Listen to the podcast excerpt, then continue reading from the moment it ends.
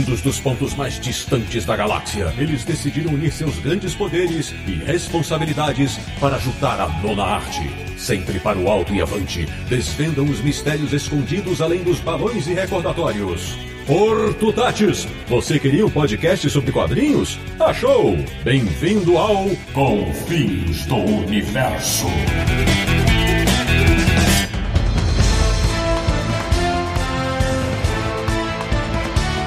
Bem-vindo, bem-vinda! Está começando mais uma edição de Confins Universo, o único podcast sobre quadrinhos do mundo que foi picado por uma aranha radioativa. Que é o podcast do Universo HQ, o site que tem a cópia da certidão de nascimento de Peter Parker. www.universohq.com E o programa de hoje vai falar dos 60 anos de carreira do maior super-herói da Marvel em todos os tempos. E tenho dito, eu sou o Sidney Guzman, falo em São Paulo, e por causa desse personagem nunca mais esqueci a expressão isótopo radioativo.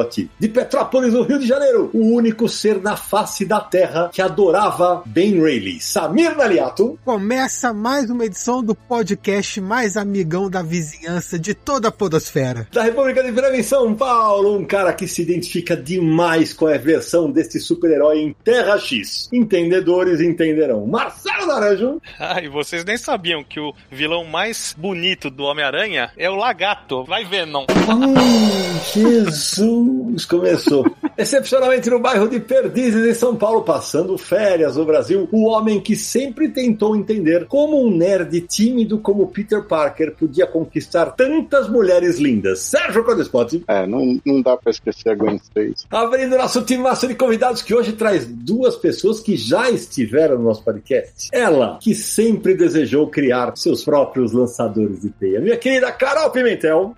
Oi, pessoal! Porque esse cabeça de teia tá me deixando louca faz anos e eu sou apaixonada por ele. Tweep! Olha aí! E de Belo Horizonte, em Minas Gerais, o único de nós todos que tem foto na infância com camiseta do cabeça de teia. Vitor Cafage. Não só camiseta, mas fantasia completa de Homem-Aranha também. Pensei que ele ia falar cuequinha, meia, não, deixa pra lá. Pois bem, meus amigos, o Confis Universo de hoje é para celebrar 60 anos, 6 décadas de Homem-Aranha. Então, nós vamos falar das aventuras, das curiosidades, dos inimigos. Vai ter muita nerdice e o papo começa já!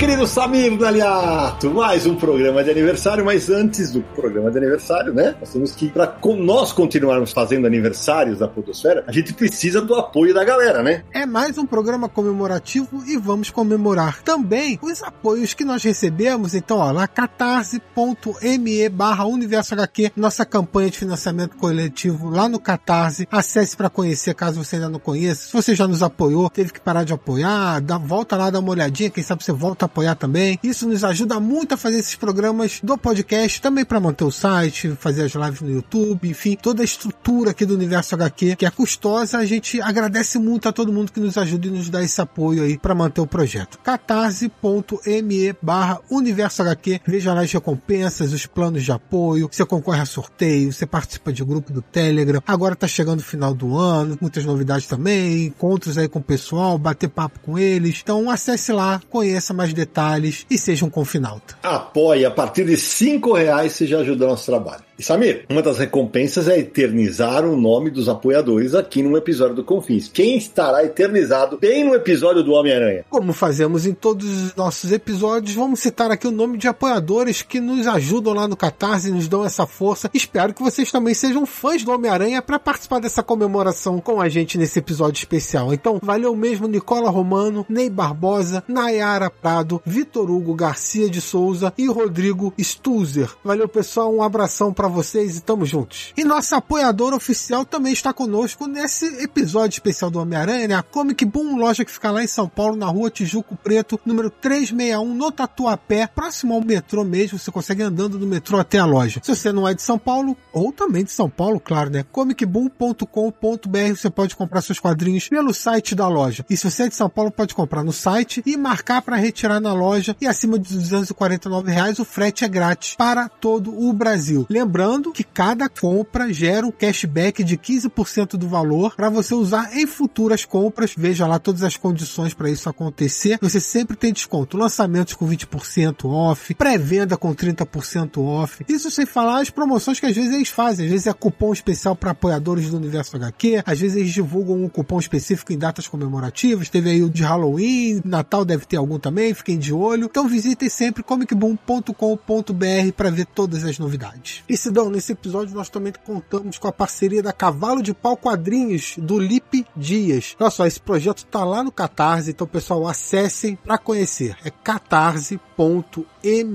barra HQ Cavalo de Pau. Tudo junto, tá? catarse.me barra HQ Cavalo de Pau. Esse é o primeiro projeto do selo de quadrinhos dele, a LDZ Editora. A revista Cavalo de Pau tem um formato de antologia com cinco histórias apresentando os seguintes personagens: David 7K, Pinóquio Aventureiro, Turma do Saci versus King Kong, Tim Punk e Índigo, o Lobisomem de Sorocaba. Então acesse lá e tá apresentando esses personagens nesse projeto novo Cavalo de Pau quadrinhos, conheça, veja todos os detalhes, tem prévia das artes, tem os planos de apoio, tem as recompensas, catarse.me barra HQ Cavalo de Pau. É isso aí. Bom, agora antes de começarmos o nosso Aracnopapo, deixa eu apresentar mais detalhadamente meus convidados, né? Eu sei que eles já estiveram aqui, mas é, de repente alguém descobre o Confins do Universo nesta edição. Carol Pimentel, minha querida, me conte aí, se apresenta pra galera. Fala que você, inclusive, foi editora do Homem-Aranha no Brasil, não é? Conta aí. Verdade, Sidão. Esse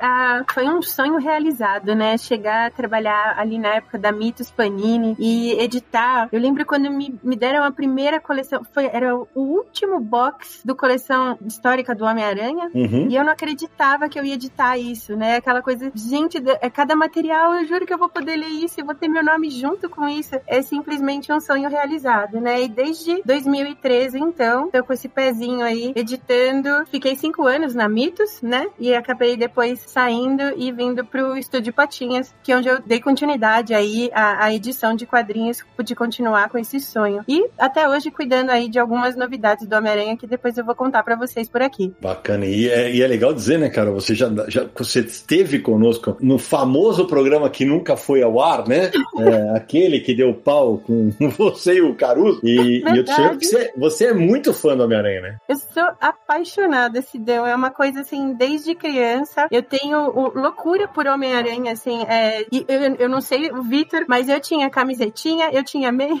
eu tinha pijama, eu tinha lençol. Meu aniversário de 23 anos teve vela do Homem-Aranha, ou seja, eu sempre fui fissurada por ele, assim. Então tá vendo? A minha abertura tá errada. O Vitor e a Carol tiveram. Verdade, eu tô nesse time. O episódio aí que você citou, Sidney, que nunca foi ao ar, era sobre o primeiro filme dessa nova fase do Homem-Aranha, né? Era o Homem-Aranha de volta para casa. Que era tão porcaria que, que o episódio deu pau. Né? Tão, tão lixo que aquele programa. É, tá, a, discussão, a discussão tava rolando no podcast e deu problema. O Homem-Aranha se redimiu no último filme, que, aliás, o meu próximo convidado participou da discussão do filme. Vitor Cafage, se apresenta aí, meu, meu amigo, meu, meu afilhado, meu autor, meu querido. Então, queria começar me apresentando, já fazendo mais uma pequena correção na introdução, porque eu também sou fã do Ben Riley, sabe? Nossa senhora. Não estão sozinhos nessa. Bom saber que tem mais um, achava que eu era o único também. Na verdade, eu, eu joguei pro Samir, porque eu nem sei se ele é fã, mas eu, eu sei que. Ah, não, o Vitor não sabia, mas. Eu... O Sidney acha que eu sou fã das tranqueiras. Eu não entendo por quê. Então, é, mas não é que eu acho, eu tenho certeza. Tudo bem. Mas, vamos lá, Vitão. eu tenho o ônibus da saga do clone, gente, pra você ter uma ideia. Os dois ônibus. Maravilhoso. Não, não, não, não, não. Viu? Dois ônibus da saga do clone. São dois. Isso mostra o quão fã do Homem-Aranha eu sou. Meu Deus. Mas eu comecei fazendo quadrinhos justamente fazendo uma fanfic do Homem-Aranha, que era uma tirinha chamada Peony Parker, que eu publicava no Orkut e num blog na época. E foi essa tirinha, na verdade, que abriu portas para mim para eu começar a fazer quadrinhos profissionalmente. Fiz o Pequenos Heróis, depois eu fiz o MSP50, a convite do meu amigo Sidney Guzman, que nem era meu amigo na época. Depois disso, fiz comecei a fazer Valente no jornal Globo, que foi publicado também pela Panini, e fiz junto com a minha irmã as graphic novels da Turma da Mônica, Laços, Lições e Lembranças. E mais recentemente eu fiz sozinho Franjinha Contato. É, e aliás, todos de muito sucesso. E eu vi como o Victor já esteve aqui conosco, juntamente com o Load, né? Aliás, um abraço para o outro grande fã do Homem-Aranha. Ele gravou o, o, episódio com a gente do Aranha Verso e do, do terceiro filme do Tom Holland na, na Marvel como Homem-Aranha. E pra mim é o único que vale, né? Sem volta para casa, do multiverso. E a Carol gravou com a gente depois, deu pau naquele que era o primeiro filme do Homem-Aranha, mas depois ela gravou quadrinhos da nossa história. Exatamente, é isso aí. Foi, aí consegui parecer participar um pouquinho. É isso, olha lá, é isso mesmo. Agora é o seguinte, Sérgio Codespot, antes de pra gente começar o assunto, uma rapidíssima apresentação sobre o Homem-Aranha, né? E aí a gente vai, papo de bar, falar de nerdice e vamos que vamos. O Homem-Aranha surgiu em Amazing Fantasy número 15, em agosto de 1962, né? A data de capa da revista. E, na verdade, era era para ser o, a última edição dessa revista e o Martin Goodman, que era o, o dono da editora, a Marvel na época, ele não tinha muito interesse, assim, no Homem-Aranha, né? Ele deixou Stan Lee publicar a história, ele falou, bom, vai ser a última e tal. A lenda diz que ele não gostava da ideia de Homem-Aranha, porque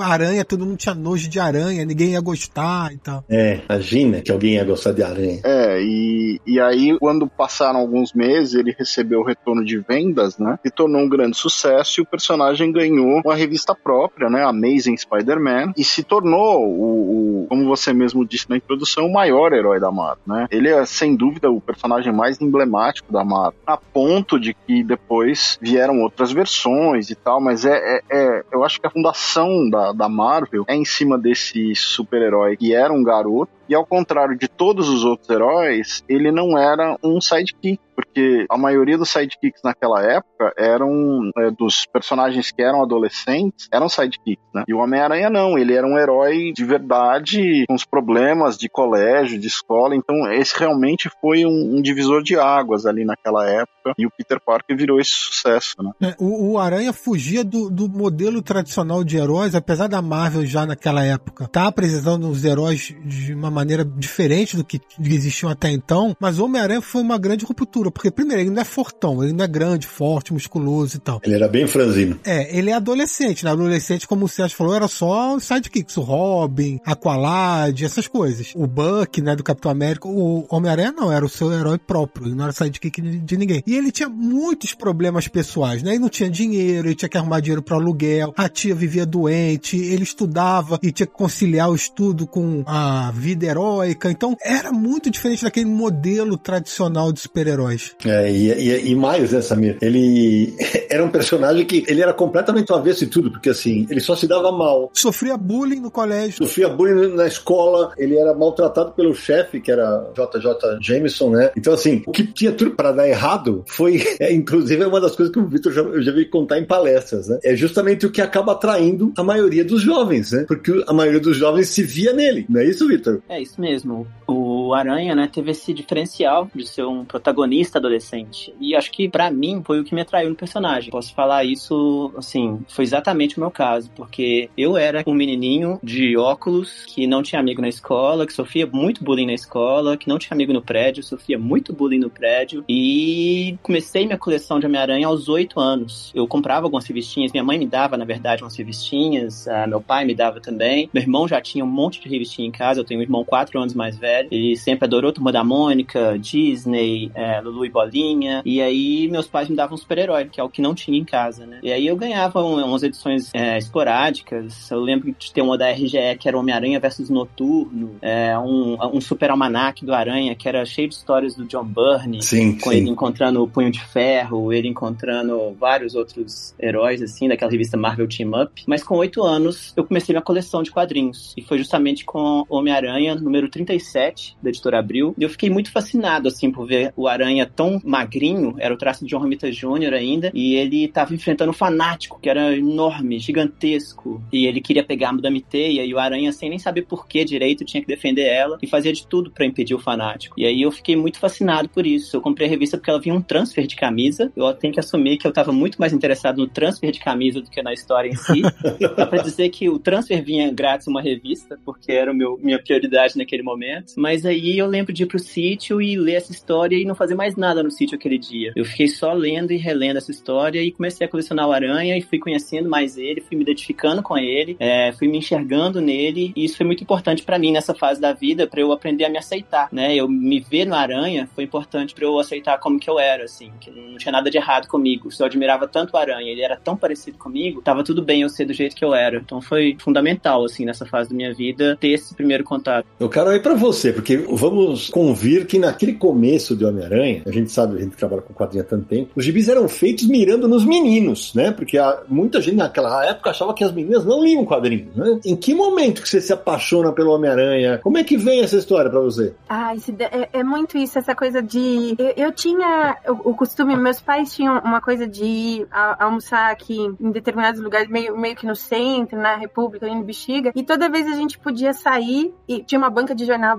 convenientemente na frente, que o cara colocava sempre bexigas, né, para vender e quadrinhos sempre na frente pra gente parar já de cara e comprar. E assim, foi um atrás do outro. Eu lembro que eu pedia muito quadrinho pro meu pai, ele sempre estimulava a leitura assim, então eu sempre levava um monte para casa, mas por incrível que pareça, a história que me pegou foi, eu tinha um amigo na escola, o Bruno, e o irmão mais velho dele tinha uma coleção imensa de quadrinhos e naquela época alguns pais tinham uma mania de encadernar as edições com capas pretas. Eu não sei se você já viu isso. Oh, na MSP tem? Olha aí, com aquela o filetinho dourado, né? Uhum. Colocava até capa e tudo mais. E eu lembro de pegar um emprestado assim que o Bruno conseguiu surrupiar do irmão. E quando eu li O Menino que Colecionava Homem-Aranha, eu entrei assim em surto. Eu sofri muito porque a gente tinha um amigo na escola que sofria de leucemia e foi a primeira vez assim, eu tinha nove anos quando a gente viu essa coisa da perda, né? De realmente uhum. perder um coleguinha de escola e tal. E eu já tinha lido essa história antes e aquilo me pegou demais. Eu lembrava demais dessa história. Eu lembrava muito do, do garoto adoecendo, né? Dos professores falando sobre uh, o estado dele. E o Aranha sempre foi essa coisa para mim muito emocionante, sabe? Muito, como o Vitor falou. Eu também era muito quietinha, assim. Eu também não tinha amigos. Era uma coisa de ter mudado de escola várias vezes, porque meus pais tiveram que se mudar muito. Então a gente tá perdido. E quem é seu amigo é o, é o Aranha, né? O Peter Parker estava sempre comigo em todas essas mudanças, né? Não só no, no carro, indo de cidade para cidade, mas também para escola, de escola em escola. Era o único cara que eu confiava ali para passar mais tempo e fazer amizade. E acabei tendo mais amigos meninos, né, do que meninas, porque depois quando começar essa coisa de, de aceitação, pô, você tá lendo um quadrinho, ah, deixa eu ver, pô, Homem-Aranha. E aí você acaba fazendo amizade ali com a galera do fundão, então você acaba se encaixando um pouquinho, mas você começa a ver que não é só você que tem dificuldade.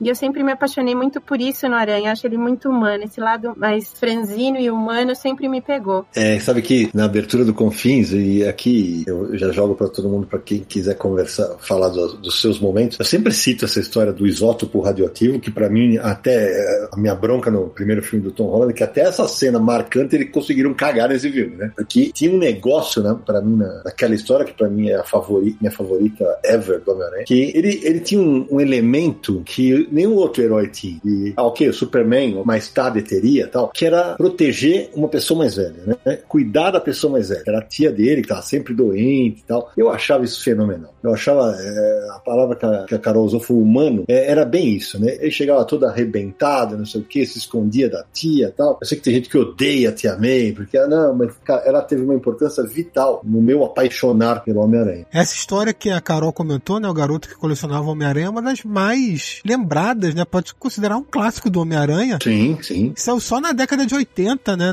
Então já, já tinha duas décadas de personagem. Não foi escrita pelo Stan Lee, nem desenhada pelo Steve Ditko, né? Foi escrita pelo Roger Stern e desenhada pelo Ron Frenz. Já era um, uma década de 80. Então já assim, já era um período avançado na história do Homem-Aranha. Até hoje é lembrada e pro pessoal com muito carinho. Ela saiu, né, Samir? Num daqueles encadernados da Panini, né? Homem-Aranha 40 anos, alguma coisa assim, né? A versão mais recente dessa história saiu naquela Marvel Verse Homem-Aranha em 2022. Olha aí. Lembre-se, com grandes poderes vem grandes responsabilidades. Eu, enquanto criança, gostava do Aranha, porque não tem como criança não gostar do Homem-Aranha, porque ele sobe pelas paredes, ele joga teia, o uniforme dele tem aquelas cores vibrantes, né? Ele é brincalhão, né? É, ele, ele, ele conquista fácil, né? E junto com isso, eu gostava muito das revistas, principalmente do Almanac e Super Almanac do Aranha da RGE, porque além de ter todo aquele colorido e tal, tinha passatempos, tinha os personagens desenhados com uh, ligue os pontos, né? Aquele contra o caminho. Eu lembro que eu me divertia. Mas como leitor infantil, eu não esqueço que a primeira edição que me pegou foi Super Almanac Aranha número 7. Eu tinha 10, 11 anos. Por quê? Porque nesse almanac estão reunidas 7 ou 8 histórias e quase todas da dupla Burn Claremont. Então, o padrão das histórias era melhor, eh, assim. Era, naquela época era, eh, chamava atenção, né? O desenho do Bunny sempre foi incrível. E ali tem uma história com aquele vilão, o, o Arcade, ele prende eles lá num parque de diversões, ele e o Capitão Britânia. Depois tinha a Tigresa, tinha o Homem Coisa, né? Que o toque dele queima se você tiver com medo. Eu, ali eu comecei a me apaixonar pelas histórias do personagem, como leitor mesmo, né? Leitor mirim, mas foi onde me pegou. Não esqueci mais. Tenho esse almanac, inclusive. e essas histórias saíram pela editora Abril depois. Essa com o Capitão Britânia mesmo, do Arcade, a número 38 da Editora Abril. Essa história com Homem Coisa, eu acho que saiu na 62, se não me engano. Elas todas saíram pela Abril também. A minha lembrança mais antiga do Aranha é uma edição que eu não tinha, mas que o, vizinho da praia tinha, que era uma edição da Ebal, e a capa era o, o Homem-Aranha lutando com o Besouro. E, se não me engano, era preto e branco a, a, a revista dentro, né? Mas, assim, a, a, minha paixão mesmo do Aranha veio na fase da Block, né? Tinha aquelas revistinhas do Homem-Aranha no começo, eram como se fosse mais ou menos similar ao, ao, esquema do americano, né? Publicava ali uma aventura, depois vieram a fase que tinha duas edições e tal, mas inicialmente tinha umas revistas mais fininhas do Aranha. E era aquela fase clássica, né? Um pedaço do Dítico, um pedaço do Romita e tal. Então você tinha os primeiros encontros, os primeiros personagens, e eu tinha pulado umas edições. Então você lia uma aventura e de repente ficava, mas quem que era o mestre do crime, sabe? Você ficava com aquele negócio, puxa, perdi a edição da identidade do Duende Verde, sabe assim? Você ficava meio, e agora, né? Cadê o sebo? Onde que eu vou achar essa revista aí? Mas o, o, o Aranha tinha esse fascínio, né? De te prender, porque ele era como você, acabava a teia, não tinha dinheiro, a tia dava broncas, as meninas saíam com o Flash Thompson, o Flash Thompson brigava com ele, mas era fã do Aranha, né? Então é o que todo mundo falou aqui, né? Era uma coisa muito humana mesmo do personagem, né? E ele era aquele azarão, digamos assim, né?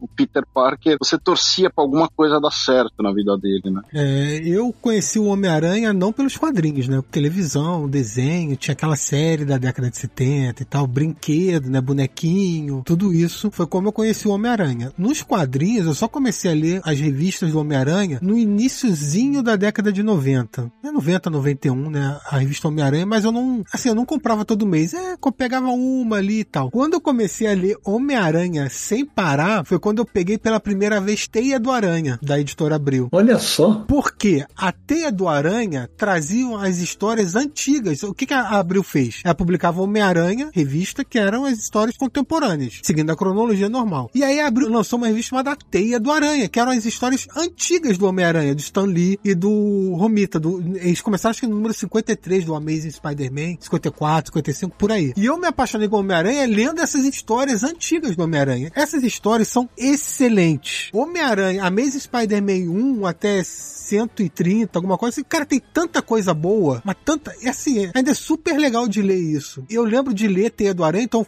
fiquei seguindo a morte do Capitão Stacy, né? Essas coisas. Uhum. Tudo Teia do Aranha. E as, as anteriores, as histórias anteriores, até o número 50 e poucos, que foi quando começou a Teia do Aranha, eu li uma coisa ou outra pegando uma edição mais antiga ou uma. Por exemplo, abriu lançava, sei lá, os origens dos heróis Marvel. Aí tinha lá Amazing Fantasy 15, né? Com a primeira aparição do Homem-Aranha e tal. Mas aí a Abril lançou aquela Spider-Man Collection que via com fita VHS. Sim, Vitor deve ter tudo ainda. Eu tenho tudo. As fitas e as revistas em preto e branco. Ah, não. O meu já foi tudo embora, velho. Mas foi nessa série. O que, que a Abril fez nessa série? Apesar de ser em preto e branco, era em formato americano. E eles começaram a publicar em ordem cronológica desde Amazing Fantasy 15. Aí depois Amazing Spider-Man 1, 2, 3, 4. E foi aí que eu consegui ler em ordem cronológica as primeiríssimas histórias do Homem-Aranha e adorando todas elas. Mas nessa época eu já li a revista mensal também já tinha passado Saga do Clone e tudo, né? Ô, Samir, olha que loucura, porque quando você falou da Teia do Aranha, claro, a diferença de idade da gente. Quando saiu a Teia do Aranha, cara, era a revista que eu não curtia, porque eu já conhecia aquelas histórias, né? Olha que louco, né? Teia do Aranha foi a revista que me fez ter vontade de correr atrás de histórias antigas de personagens, de quadrinhos. Que legal isso, cara, que legal. Porque eu gostei tanto de Teia do Aranha, eu falei, ah, quero ler histórias antigas do Batman, do Superman, dos Vingadores, enfim. E aí foi que me despertou essa vontade de ir pra trás, sabe? Aham. É, eu, não- eu não comprava, como o Sidney também não comprava essa, essa revista, porque nessa fase eu já estava comprando o equivalente americano, que era o Marvel Tales, né? Então todas essas histórias clássicas que a gente tinha lido em português em formatinho, tinha às vezes uns cortes, o texto reduzido, quem queria ler a gringa na época, só na Marvel Tales que eram reimpressões dessa fase do Dítico e do John Romita, né? Então para mim, de repente ver grande aquele trabalho, o texto original, era uma coisa assim maravilhosa. Mas daí eu não comprava o T do Aranha.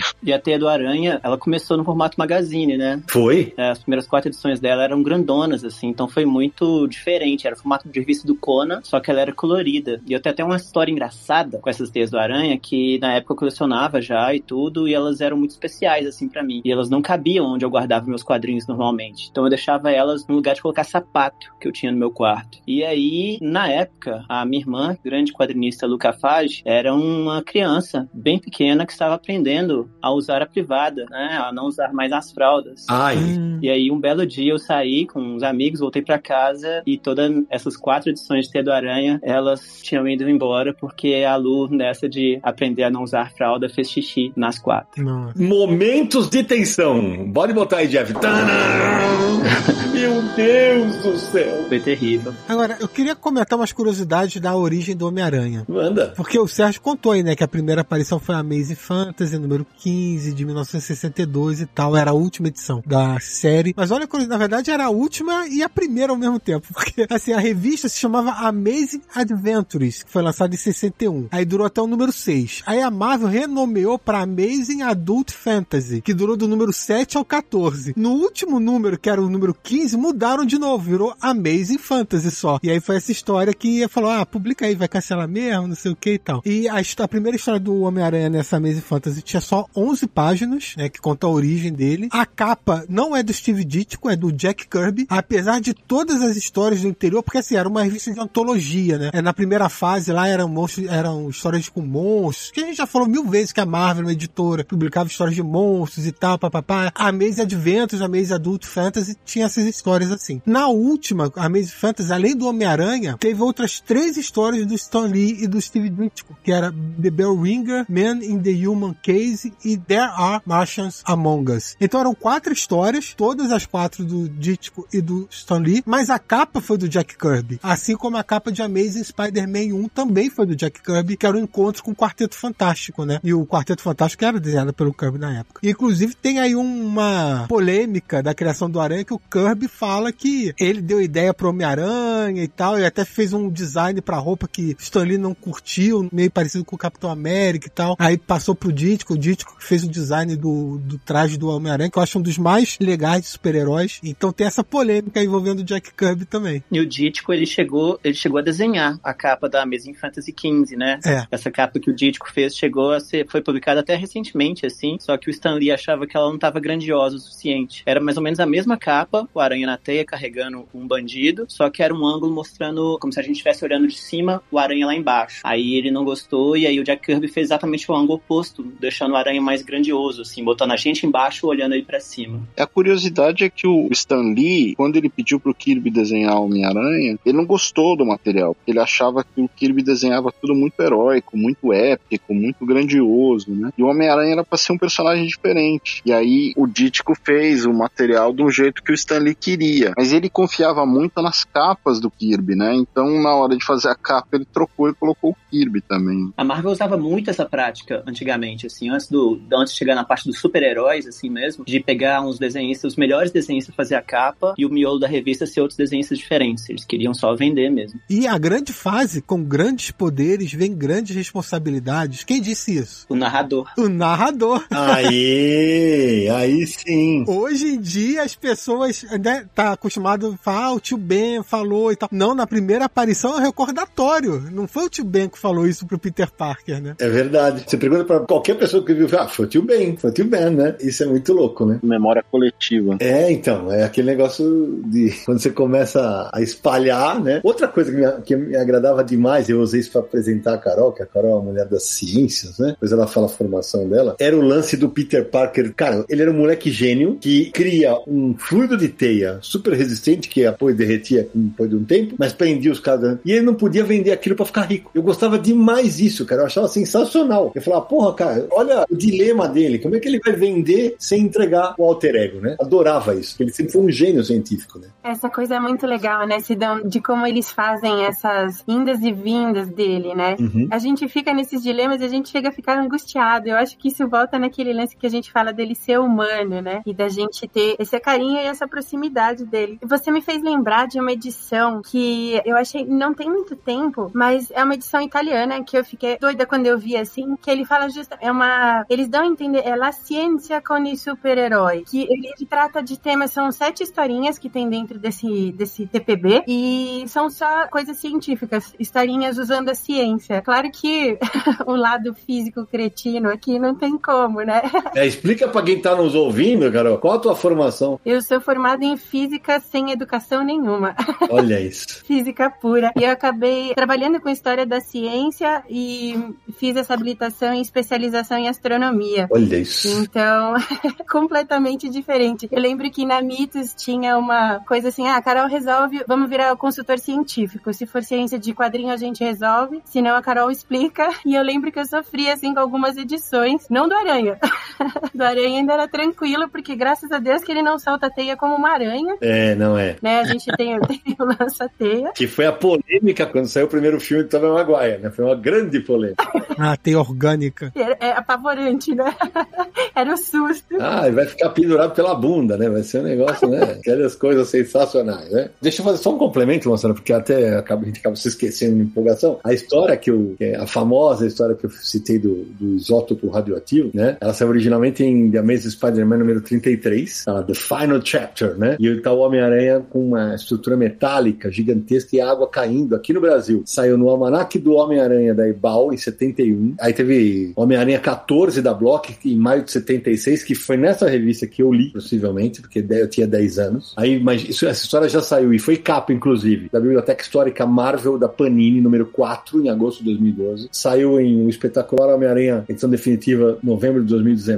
E saiu, como o Samir falou, na Spider-Man Collection, número 8. É, e vale lembrar que a gente tá falando dessa fase inicial do Homem-Aranha, né? eu comentei que eu gosto muito, é muito boa. Essas primeiras histórias estão sendo republicadas atualmente pela Panini naquela coleção clássica Marvel. Eles estão publicando a Marvel em ordem cronológica, né? Quarteto, Hulk, Vingadores, Capitão América, tudo. E Homem-Aranha também. Então os volumes do Homem-Aranha pegam esse, esse início aí que a gente tá falando agora. Esse material que o Sidney citou, talvez seja o ápice da colaboração do Steve Ditko com o Stan Lee. Uma história de três partes originalmente, e acho que é um, um dos grandes clássicos do Homem-Aranha dessa fase inicial, né? Acho que é uma história que todo mundo que leu marcou e fala, não, essa aqui é uma grande história do Homem-Aranha, né? E eu acho que é o, é o ponto alto da colaboração antes do Ditko sair e entrar em outros desenhistas, acho que é essa história aí. É, o Dítico que acabou saindo por volta do número 30, alguma coisa assim, por desentendimentos com o Stan Lee, né? Ele não estava feliz com os créditos que era dado para ele, porque ele também escrevia muito, não era só o desenhista. Teve um momento que até os créditos começaram a falar também que ele, eh, não sei se era plotter, enfim, alguma coisa do tipo, mas assim, ele achava que não estava dando o crédito suficiente que ele estava merecendo pelo trabalho. Ele teve brigas, teve discordância para onde ele queria levar o personagem, o Stan Lee estava querendo levar e tal. Reclamações que o Kirby também teve, né? Ficou claro anos depois também que não era acreditado o suficiente pelos trabalhos que fazia nos quadrinhos super-heróis da Marvel. Então aí o Dítico saiu e entrou o Romita Sênior, né? É, o Ditko e o Stan Lee eram duas pessoas, assim, muito, muito, muito diferentes, né? O, o Stan Lee, você vê até, né, futuramente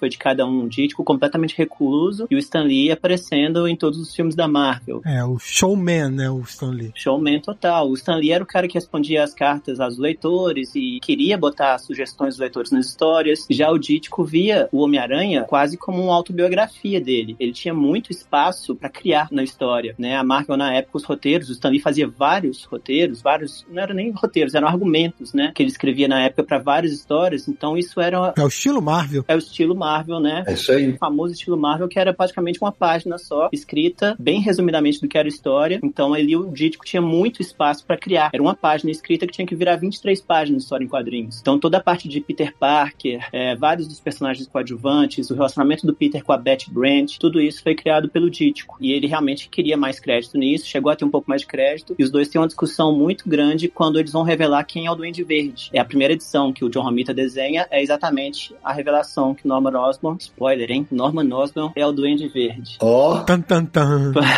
Porque o Dítico não concordava com isso de jeito nenhum. Pra ele não fazia sentido. O Duende Verde já vinha sendo introduzido nas histórias há um tempo e ele era um personagem com sempre que ele tirava a máscara, ele tava com o rosto encoberto, é, coisas do tipo. Então criou-se um mistério de quem que ele era. Demorou uns dois anos pra revelarem. Exatamente, criou um grande mistério de quem que ele era, pra no final revelar que ele era um cara que aparecia na mesma história em que ele é revelado. Ele não era nenhum personagem que se achava que era, assim. O Norman Osborn só aparece na história em que é revelado que ele é o Duende Verde. o programa está virando um programa de memórias, mas assim, eu lembro, eu tinha 10 anos quando eu li essa história que eu falei do, do tal do isótopo radioativo. Pra quem nunca leu, é o seguinte: que o Aranha tem que levar um negócio pra salvar a vida da Tia May. E ele tá com uma estrutura gigantesca nos ombros dele. Vou até pedir a ajuda do Victor, porque além de ter sido mal feita no filme do, do Tom Holland, acho que é no, num dos filmes do Tobey Maguire também é feita a cena, não é, Victor? No filme do Tom Maguire tem uma coisa parecida. No 2, né, tem uns escombros caindo em cima da Mary Jane. E aí o, o Peter, o Aranha, Peter, vai lá, segura esses escombros. Inclusive os dois, até, é na hora que ela descobre que ele é o Aranha. Então, uma cena parecida e ele consegue levantar isso, jogar, né? Ela dá uma força pra ele e tal, troca de olhares. Ele consegue tirar, jogar isso pra longe e tirar. A cena do Tom Holland é um pouco mais literal, assim, na, na referência, né? É. Mas eu acho que realmente ficou bem aquém, principalmente quando ele. Acho que ele lembra do Tony Stark na hora, é o que dá motivação pra ele. Nossa, é, é, é de chorar, é de chorar, é de chorar. Já que a gente, só por curiosidade agora, no Homem-Aranha 2 do Tobey Maguire, também eles reproduzem aquela cena do uniforme na lata de lixo, né? Que é uma capa clássica também. Sim, Homem-Aranha nunca mais. Aí já é John Romita. Grande história, grande história.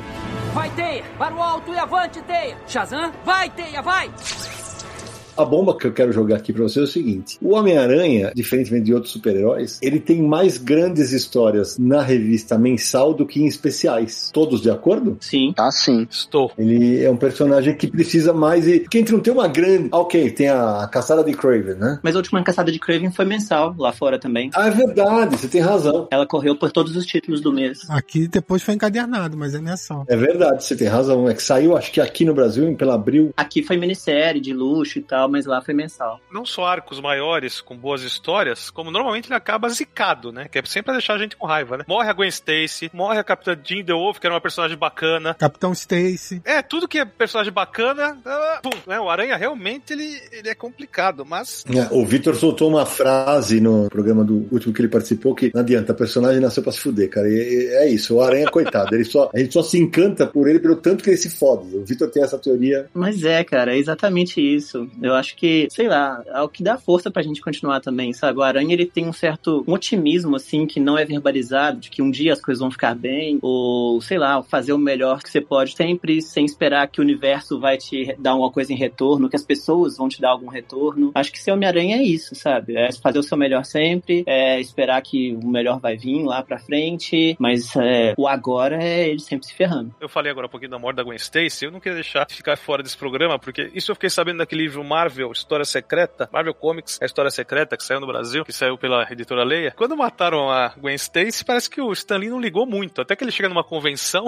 e queriam bater nele. É. Ele se jogou um óleo de peroba e falou, eu nem sabia. E a partir daí a equipe responsável não podia ir mais em convenção por um bom tempo, com medo de, de apanhar.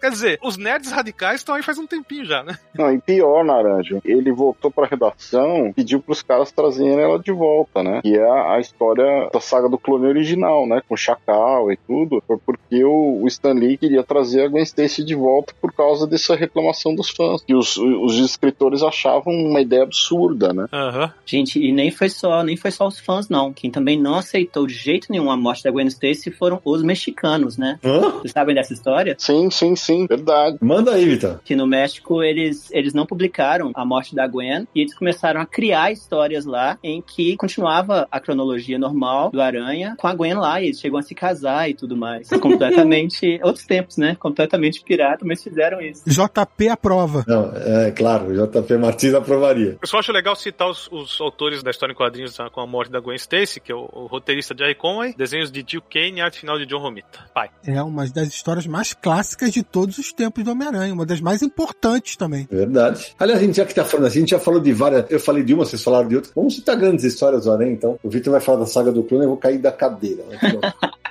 Carol, fala mais uma além daquela que você já falou do, do menino que tinha câncer. Manda outra aí. Olha, eu adoro, não sei se pode ser considerado o duelo mortal com o Abutre. Acho que pode, mas como não? Acho que pode, não? É, é a sua preferida, é uma das suas preferidas, não tem problema. Não, problema nenhum. Eu acho ela sensacional, assim. Pra mim foi muito marcante aquele cara pulando de cima dos prédios, aquela coisa da asa voando. E claro, a caçada de Craven também foi uma história que me marcou demais, né? Apesar da gente já ter citado aqui. Essa história com a Abutre que você falou, você editou ela, Carol, naquele box do Aranha? Eu não cheguei a editar porque ela tinha saído já com o Saladino. Ah, Rogério Saladino. Ah, tá. Porque eu lembro que ela saiu nesses box, né? Sim, mas saiu num box anterior. É uma do Roger Stern com o John Romita Jr., né? Isso, Que conta a origem do Abutre e tudo mais. essa mesma. É, eu acho que é 49,50 da editora Abril, se não me engano. Essa saiu em duas histórias, duas edições aqui também. Duas edições. Eu acho que é essa mesmo. Isso é muito boa, eu adoro essa história também. Acho ela muito legal. E você, Nara, lembra de mais alguma que você facou? Ah, puta, tem algum, mais alguma? Tem um monte. Tem um monte, mas então, cita alguma aí. Ah, por exemplo, uma que eu gosto muito, eh, não são talvez tão, tão faladas, mas eu gosto muito de uma que saiu na editora Abril, logo nos primeiros números do, do Homem-Aranha, que o, o Capitão América vai enfrentar uma ameaça e o Aranha tá passando por lá e chega, opa, aí, beleza, vou te ajudar. O, o Capitão América fala, meu, vaza. Não, como assim, vaza? Vai embora, tchau. É, pode crer. E eles expulsam o Aranha na porrada. E o Aranha fica, então vai lá, tá bom, tchau. Porque tinha uma criança com uma doença contagiosa que o, o Electro tinha levado pra dentro, dentro de uma, uma usina, alguma coisa assim. E o Capitão falou, não vou pôr a vida de outro em risco, eu me viro. Só que óbvio que o Aranha, né, aparece de volta e vamos que vamos. E é uma história curtinha, mas tão bacana de ler. Então são várias que se for começar a rememorar, a gente não para mais, não para mais. É, cara, eu acho que o, o Vitor citou já Homem-Aranha Nunca Mais, né? A, a, mas a da Gwen Stacy, tô tentando lembrar, acho que foi pra algum livro do Gonçalo Júnior, que ele, ele fez um capítulo inteiro sobre essa história, sobre a morte da Gwen Stacy. E o que cada pessoa sentiu. Não, ele não fez o livro, ele publicou o livro. Isso, exato, exato. O livro é da Noir, mas não é dele. É isso mesmo. É do Eduardo Silva Pereira. Esse A Noite em que a Marvel fez o mundo chorar, né? Isso! Sidão, não vamos esquecer que no, no universo HQ tem uma matéria que é porque a morte de Gwen Stacy é a história mais importante do Homem-Aranha. Né? 10 razões porque a morte da Gwen Stacy é a história mais importante do Homem-Aranha. Exatamente. Vitão, puxa mais uma aí, vai. É uma história que eu gosto muito, além dessa do Fanático, que eu falei, que foi a que me fez colecionar quadrinhos e futuramente fazer quadrinhos, né? Eu acho. Se não fosse por ela, se não fosse pro transfer de camisa, eu não tava fazendo quadrinhos, não tava conversando com vocês aqui agora. Vocês iam estar falando com ninguém, o que seria bem estranho. Recentemente saiu uma edição, é, Amazing Fantasy 1000, que foi comemorando né, o aniversário da Amazing Fantasy e tudo. E tem uma historinha curta nela. O Aranha é uma coisa legal, isso que o Sidney até puxou, que o Aranha não tem, assim, fora das mensais, né, grandes histórias e tal. E ele tem histórias curtas muito boas. O Menino que Colecionava Homem-Aranha é uma história curtinha. É uma história que, se não me engano, não deve ter nem 12 páginas, assim. E nessa Amazing Fantasy 1000 tem uma história escrita pelo Dan Slott, muito odiado pelos fãs do Aranha em geral, por mim não. Desenhada pelo Jimmy Chung, que vai estar na CCXP, que é uma história curtinha que o Aranha tá fazendo 60 anos. É o aniversário dele de 60 anos. A Mary Jane tá esperando ele num restaurante pra eles comemorarem. O Peter, com 60 anos, ainda é o Aranha. A história começa com ele enfrentando um abutre mais jovem. E aí começa essa brincadeira de, pô, me respeita, eu sou mais velho e tal. É o abutre mais jovem. Você respeitava o abutre original? Ele, pô, você tem um ponto aí. E essa história ficou muito legal, foi muito emocionante. É uma história curtinha. Acho que ela sai no Brasil esse mês, se não me engano. A Panini adiantou. E essa edição toda, a Amazing Fantasy 1000, vai sair esse mês no Brasil. Então vale a pena ler. São várias histórias curtinhas. Tem uma do New Gaiman também, que é bonita. Tem uma do Marco Tietcheto, que é legal. Mas essa do Dan Slott com o Jimmy Chung, sei lá, é muito simples, mas é muito, muito o que é ser Homem-Aranha ali, sabe? Pra mim. Acho ela bem legal. Legal que o Vitor citou uma história mais recente, eu achei isso bacana. Eu vou citar uma que a gente já comentou em algum episódio do Confins e continuo dizendo que merecia merecia ter uma, uma republicação no Brasil, que é uma graphic novel, que saiu como uma graphic Marvel aqui, que é Homem-Aranha Espíritos da Terra. Vai sair pela Panini. Ah, então que bom. A Panini tá, vai- já tá em pré-venda na Panini um cadenadão com todas as graphic novels do Aranha. São três ou quatro. É, Homem-Aranha, as graphic novels. Ah, que coisa boa. Isso, e essa é uma delas. Que legal. É, essa é pra ter, viu? Essa é porque essa é Charles Vess desenhando, maravilhosa. Charles Vess, cara. A história é muito legal. Ele tá na Escócia, não é isso? É isso, né? Isso. É uma história que eu adoro, cara. A capa é uma das coisas mais bonitas do Homem-Aranha. A capa é maravilhosa. A capa da edição da Panini vai ser essa mesmo. Ah, tem que ser, né? Tinha que ser, ainda bem. Que bom, fico muito feliz. Com grandes poderes vem grandes responsabilidades. Quem sou eu? Eu sou o Homem-Aranha.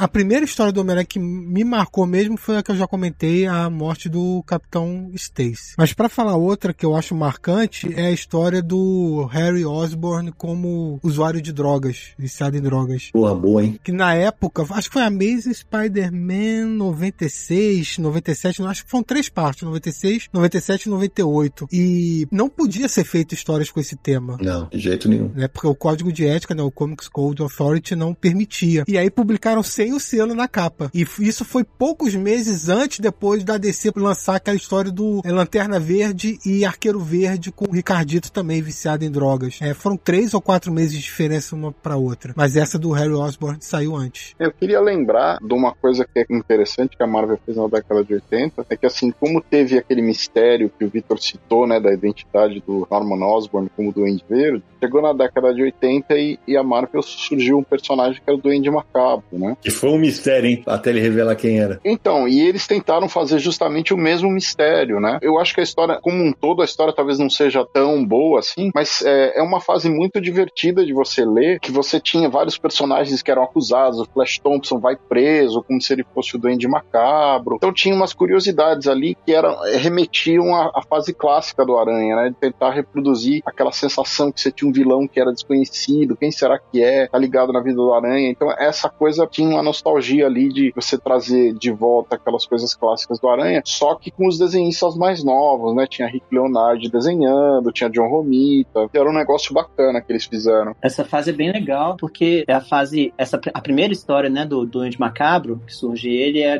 Roger Stern, é, Romitinha desenhando e Romita Payart finalizando o filho. E várias histórias que a gente citou aqui são dessa dupla, Roger Stern e John Romita Jr. Essa do Abutre, que a Carol falou, a do Fanático, que eu falei, essa agora do Duende Macabro, todas as primeiras histórias são dessa dupla, que é, pra mim, a melhor fase do Aranha, assim, Roger Stern e Romita Jr. Ô Vitor, o, o Robitinha seria o desenhista que mais desenhou o Homem-Aranha ao longo dos anos, porque ele Olha. começou há muito tempo, a, a arte dele até era bem tradicional, lembrava um pouco do pai, né, e tal, era aquele modelo mais clássico. E aí foi evoluindo o estilo dele, mas tá até hoje. Hoje, dezembro de 2022, ele desenha a revista mensal do Homem-Aranha, entre idas e vindas. Hoje saiu uma edição nova desenhada por ele, inclusive com o Duende Macabro, nos Estados Unidos. Eu acho que ele é, eu acho que sim. O Sal Buscema desenhou bastante também. O Mark Bagley teve uma, uma run completa, né? Desenhou várias edições sem parar de Ultimate Spider-Man, fez a Amazing também, mas eu acho que o Romitinha, pelas várias fases que ele tem no Aranha, eu acredito que ele seja o que mais desenhou, sim. Em várias revistas, né? Sim, sim. Acho que uma informação que é legal da gente dar, vocês falaram no começo que a revista do Amazing, Amazing Fantasy tá pra, ia, ia acabar e tal. E uma curiosidade é que naquela época, como demorava a vir né, o resultado das vendas, o intervalo da primeira pra segunda aparição do Homem-Aranha foi de sete meses. Sete meses depois que sai a segunda história do Aranha. Você fala assim, porra, como pode, né? Porque era, era exatamente isso. É aquele, ah, vamos soltar essa aqui nesse número que tá acabando. Só que aí quando começou a vir o retorno, cara, isso é, isso é um negócio fenomenal. É- Ele é um case, porque em uma edição ele, o cancelamento é cancelado e nasce um personagem que ia ficar pra sempre na memória dos leitores. né? E só se chama Amazing Spider-Man, porque o outro era Amazing Fantasy. Exatamente. Aproveitaram lá o palavra pra já lançar a nova. Eu acho que ele é um dos primeiros personagens da Marvel que tem duas revistas, se não for o primeiro, né? É, é verdade. Porque ele tinha a revista Amazing Spider-Man e depois eles lançam Peter Parker The Spectacular Spider-Man. E antes disso já tinha a Marvel Team Up, né? Que era sempre o Aranha encontrando alguém, né? Eu tenho uma, uma história parecida. Não é tão triste como a do Victor, mas. Porque acho que o casamento do Homem-Aranha, acho que pode ser considerado como uma dessas também. Assim, né? Sim. Acho que muita gente detestou aquilo, mas eu lembro de ter conseguido essa edição a muito custo e depois de conseguir a, e inclusive a teia do aranha, né? E eu lembro de a minha irmã resolveu, eu não sei se vocês, porque isso é um universo, uma coisa de universo muito feminino, né? As meninas na, na década de 80 tinham um lance de recortar vestidinho, roupinha de boneca de papel e fazer umas dobras assim para você poder brincar. Então você trocava de roupa, mas eram tudo de papel. E a minha irmã resolveu recortar essa capa para pegar o vestido de noiva da Mary Jane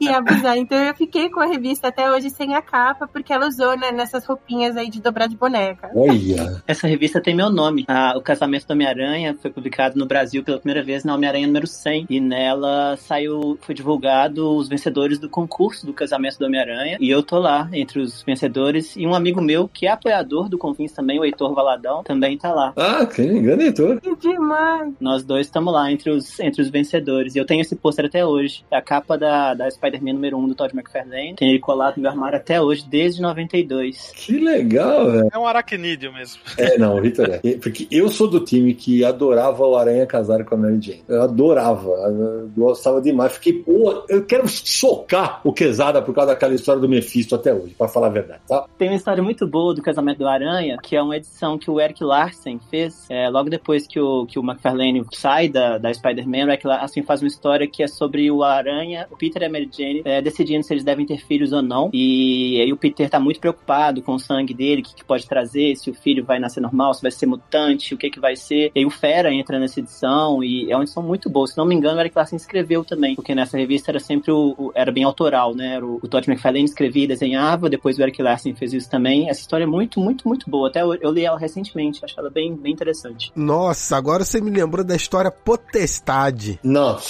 meu Deus, como eu odeio, como eu acho essa uma porcaria, velho. Que nessa história a Mary Jane morre porque ela foi, é, era o, sei lá, o sêmen do Homem-Aranha era radioativo, sei lá, e matou ela. Uma coisa assim. Gente, eu vou ser muito crucificado se eu falar que eu não odeio essa história. Não, eu não, não você gosta da saga do clone, mas o quê? Eu odeio, mas eu odeio com muitas forças. Cara, eu não odeio essa história. Eu não odeio essa história. Eu acho que essa história tem. O problema dela é que, que o Kari Andrews, né, que é o roteirista e desenhista, ele quis fazer um Cavaleiro das Trevas com Homem-Aranha, né? É isso. Depois que o Cavaleiro das Trevas já, já é um clássico. Inclusive com algumas cenas emuladas. Tem cenas bem parecidas, realmente. E o Cavaleiro das Trevas, ele é, ele é legal exatamente porque ele coloca o Batman num contexto em que ele pode ser mais Batman do que nunca, né? É o Batman contra todo mundo ali. E o Aranha é um personagem diferente do Batman. O Aranha, você não imagina ele velho e tudo mais, por isso não funciona tão bem. Mas eu, eu gosto de alguns momentos dessa história. Tem um momento que é o Peter tendo uma viagem que tá quase morrendo, e aí ele tem um encontro com a Mary Jane na cabeça dele, assim, que eu acho bem bonita. E essa questão do, do semi-radioativo é, é, bem polêmica mesmo, mas ela tem uma certa lógica. Pronto, falei. Nossa, eu acho horrorosa. É, isso que a gente discutiu na história que você falou. É, eu acho essa história toda equivocada. E não, e não só por causa dessa decisão. Acho que, putz, tem tanta decisão é, na condução do roteiro, mas, mas, é o que eu falei, vai, vai de cada um, né? O Karen Andrews, eu acho que ele é um grande desenhista, mas eu acho que como roteirista, ele, recentemente, inclusive, saiu uma edição nova dele no Brasil, que é a Amazing Fantasy. Saiu até num formato maior, vocês já viram essa, não? Eu sei qual é, eu sei qual é. A capa é um Capitão América montado num leão voador, acabou de sair. Ele repete isso, ele é um roteirista, ele acha, não sei, como roteirista ele, tinha, ele não é tão bom quanto ele pensa, ele não consegue fazer tudo que ele quer. Então eu, eu, eu admito que não são grandes histórias, mas eu vejo um valorzinho nelas. Lembre-se, com grandes poderes vem grandes responsabilidades queria citar não uma história específica, mas são várias, né? Quando o Homem-Aranha faz um crossover, se encontra com o Tocha Humana. Puta, é delicioso. É, normalmente o roteiro segue aquela coisa deles brigarem um pouquinho, discutirem e depois enfrentarem alguma ameaça em comum. E a gente vê que o Johnny Storm, pelo menos nessas histórias, ele é chato né? Porque o, o, Ben Green sempre esteve certo. Mala pra cacete. Mas são histórias divertidas. É porque nessa fase, né, os dois eram adolescentes, né? Uhum. A amizade dos dois permanece, né, até hoje. É, mas eles voltam a se encontrar, né? Já veio muita coisa boa disso, tipo o Aranha Móvel, né? Os dois fazem junto. O Aranha Móvel que você fala é o Bug Aranha. Exatamente, aquele que sobe nas paredes, etc. Ah, é um grande momento. grande momento. Eu tenho um Hot Wheels dele. Um grande momento. O cara que te balança inteiro precisa de um bug pra ficar parado no trânsito. É, realmente é um negócio. Nossa. Tanto que durou, tipo, sei lá, três edições por aí. É assim, né? Que nem, que nem quando eu vejo em loja de brinquedo é uma, a moto do Flash. Você pensa, Não, pra, é. pra, que, que o Flash de uma moto? Mas era pra vender brinquedo mesmo, era isso, né? É. Exatamente isso. Agora, das fases que eu odeio, assim, de longe, eu odeio demais a fase. Eu não vou, nem- não vou nem dar muita trela pra isso, mas quando, quando vem a fase do Mephisto ali, cara, meu Deus do céu. Ah, vamos apagar o casamento da cabeça da puta, achei uma merda. Achei uma merda, como eu acho também que a saga do clone, atenção, tinha até bons momentos, mas se prolongou tanto, cara, que, puta, não dá. Antes da gente entrar na saga do clone, deixa eu aproveitar o seu gancho, Sidney, que você falou do negócio do Mephisto. E o Vitor e a Carol já estavam falando de várias coisas que gostavam do Homem-Aranha, como é, o Peter Parker, né, é, inspirou os dois e as- como era contada a vida do Peter Parker nas histórias e tal. Eu acho interessante que o Peter Parker é o personagem, talvez o personagem super-heróis de qualquer editora que mais evoluiu desde que ele apareceu ao longo dos anos. Assim, evoluir que eu falo é como personagem, sabe? Teve mudanças dele como personagem. Porque assim, todo super-herói é aquele negócio. Ah, tem, vive várias aventuras, tem um momento de grande mudança e tal, mas normalmente o status quo é mantido, né? E não pode envelhecer, ele não pode. Nada disso acontece. Hoje em dia mais. Superman já tem filho, Batman também e tal, mas naquela época não. O Homem-Aranha, quando surgiu, ele era um aluno do colegial que vivia com a tia. Aí você acompanha ele se formando no colegial, entrando na faculdade, saindo da casa da tia e morar sozinho com Harry Osborn, tendo namoradas, perdendo namoradas, perdendo amigos, casando, se formando na faculdade, até chegar um momento que eles quase tiveram um filho, né? Na saga do clone, quase que Mary Jane e Peter Parker tiveram um filho. E isso até final da década de 90. ali- Aí chega esse negócio de que depois da saga do clone, ah, e não pode ter filho, porque aí vai envelhecer muito. Ah, vamos fazer mais um dia pra acabar com o casamento. De repente a Marvel voltou com tudo isso pra trás. Eu acho isso curioso. É, eu, eu, eu, puta, acho essa fase detestável, porque eu entendo que o Victor falou do personagem tem que sofrer, cara, mas a Mary Jane é uma personagem tão fenomenal, cara, que, putz, cara, Eles não conseguem manter os dois juntos, né? Impressionante. é impressionante. Agora, já, já na atual fase que tá saindo no Brasil, já, já vai começar a fase que eles se separam de novo. Acabaram de ficar juntos e já vão se separar de novo. Mas é, eu acho que o Aranha tem exatamente essa característica. Ele evoluiu muito rápido. A fase dele na escola, nos quadrinhos, dura tipo um ano só, assim. Rapidinho já entra pra faculdade, com o Dítico desenhando ainda. Aí ele termina a faculdade, começa uma pós-graduação. Tudo isso é nos primeiros, sei lá, 4, 5 anos de revista da Amazing Spider-Man. E agora nós já estamos com 60 anos. É engraçado a gente ainda lembrar dele, acho que muito por causa dos filmes, né? Que sempre começam com ele na escola, mas a gente sempre lembra do Peter na escola, etc. Mas isso, dentro dos 60 anos de história do personagem nos quadrinhos, foi uma fase muito pequenininha, né? É verdade. O da Mary Jane funcionava um triângulo, né? Porque a Gwen Stacy era a a mais certinha, filha do capitão, toda arrumadinha, a loirinha bonitinha da escola, aquela coisa toda, né? E a Mary Jane era o contrário, né? Era espevitada, assim, dançava, dava em cima de todo mundo, flertava com vários rapazes. Ela, ela era o contrário da imagem da Gwen Stacy, né? Uma era loira, a outra era ruiva. E a, a Mary Jane ainda tinha esse lance de ter um histórico parecido com o Peter, né? E ela, ela tinha lá a, a sobrinha da amiga da Tia May, né? Que era vizinha. Então, esse triângulo sustentou algumas das melhores histórias do Aranha em termos emocionais, né? Pra onde ele pendia. Verdade. E na apresentação do site eu brinquei, né? Da, falei da- dos namoros do Aranha. Algumas da lista. Teve a Betty Brant no começo, aí a Gwen Stacy, né? Aí teve Deborah Whitman, Liz Allen, Glory Grant, a Cici Aaron Woods, Mercy Keane, Amy Powell, a Felissa Hardy, que era a gata negra, né? Aí vem a, Ma- a Mary Jane, né? Quer dizer, ele namorou com mulheres absolutamente lindas, né? Mais recentemente, ele namorou com a Mockingbird, né? Verdade. A Teia de Seda, ele tem um caso com ela numa época do Dan Slott. A Silk. E com a Carly Cooper também, que era da polícia, ele namora com ela um tempão, nas fases mais atuais. Rapaz, eu acho que um dos poderes da aranha foi outro, eu te falava, te contar que é. um- Meu Deus do céu. Agora, das coisas que eu acho assim ruins, né? Pra mim, talvez a pior coisa de todas é aquela fase do Straczynski que ele diz que a Gwen Stacy tá viva e tem um caso com o clone dela e os filhos. Nossa, Meu pai do céu. Aquilo pra mim é detestável. Não... isso foi apagado, né, recentemente. É. Então, mas eu fico imaginando como é que isso passou pelos editores da época. Puta vida, velho. Não, é um absurdo, um absurdo isso. É, e recentemente eles conseguiram apagar isso, foi nas revistas mais recentes, falaram que foi uma lavagem cerebral, que o Norman Osborn sofreu, a Mary Jane também, etc. E isso não mais aconteceu. E aqueles personagens todos foram descartados? Os filhos e tal, é tudo clone. Tudo isso aconteceu, mas o fato da Gwen ter dormido com o Norman Osborn, engravidado dele, é tudo mentira. Todo mundo só vê o lavagem cerebral ali pra que- acreditar nisso. Eu não sei o que é pior, é ter feito ou apagar depois, porque é tão ridículo. né? É, não, ter feito é, é indesculpável, assim, é horrível, cara. É, não tem o menor sentido isso ter passado pelo editorial da Marvel. Desenhos do Deodato, aliás. Isso que você tá falando foi naquela fase recente do Chacal de novo? Não, depois disso. É o final da fase do. Quem que era o desenhista? O roteirista, gente? Nick Spencer? Hum, ok, ok. Foi bem recente, bem recente. Isso acabou de sair no Brasil. Uma história legal que eu lembrei agora do Aranha, que não é das mensais, que mostra muito esse triângulo amoroso Gwen, Peter e Mary Jane, é Spider-Man Blue, Homem-Aranha Azul, que é uma história, uma das melhores histórias do Aranha. Boa, muito boa, gosto muito. E ela pega muito essa fase do Stan Lee e do John Romita, né? Ela vai reorganizando as coisas ali pra contar uma história diferente. É uma história linda, linda, linda, que o Peter tá gravando uma mensagem pra Gwen, um gravador, nos dias atuais, assim, lembrando dela. Ele já casado com a Mary Jane, né? E, e ela vê ele gravando isso e fala pra ele mandar um abraço pra Gwen. É uma história muito bonita. E são duas personagens, acho que são as duas mais marcantes, né? Na vida do Aranha, junto com a Gata Negra. Dessas todas que foram citadas, tem umas que apareceram muito poucas edições, tipo Deborah Whitman foi pouco e tal. Mas essas três, a dupla, né? Gwen e Mary Jane era muito legal. A Mary Jane aparece ainda nos quadrinhos quando o Steve Ditko desenhava, só que igual o Duende Verde, ela nunca aparecia o rosto dela. Vocês lembram disso? Ela era mencionada, né? Teve aquele lance de que, ah, ó, você devia encontrar com a Mary Jane, que é sobrinha da minha vizinha e tal. Isso. Mas ela só vai aparecer depois, assim, muitos números depois. E ela aparecia com uns- umas plantas, assim, tampando o rosto Isso, dela. Nunca isso. aparecia ela. A Gwen já aparecia, né? Já tava na faculdade. E a Mary Jane só vai aparecer quando o John Romita tá desenhando. E ele conta que o Stan Lee, quando falou que ele finalmente ia revelar o rosto da Mary Jane, falou com ele: Eu desenho a mulher mais bonita que você conseguir. E aí ele se inspirou numa atriz chamada Anne Margaret, que é uma atriz americana da época, pra criar o visual da Mary Jane. Ô, Vitor, tem uma história que não é um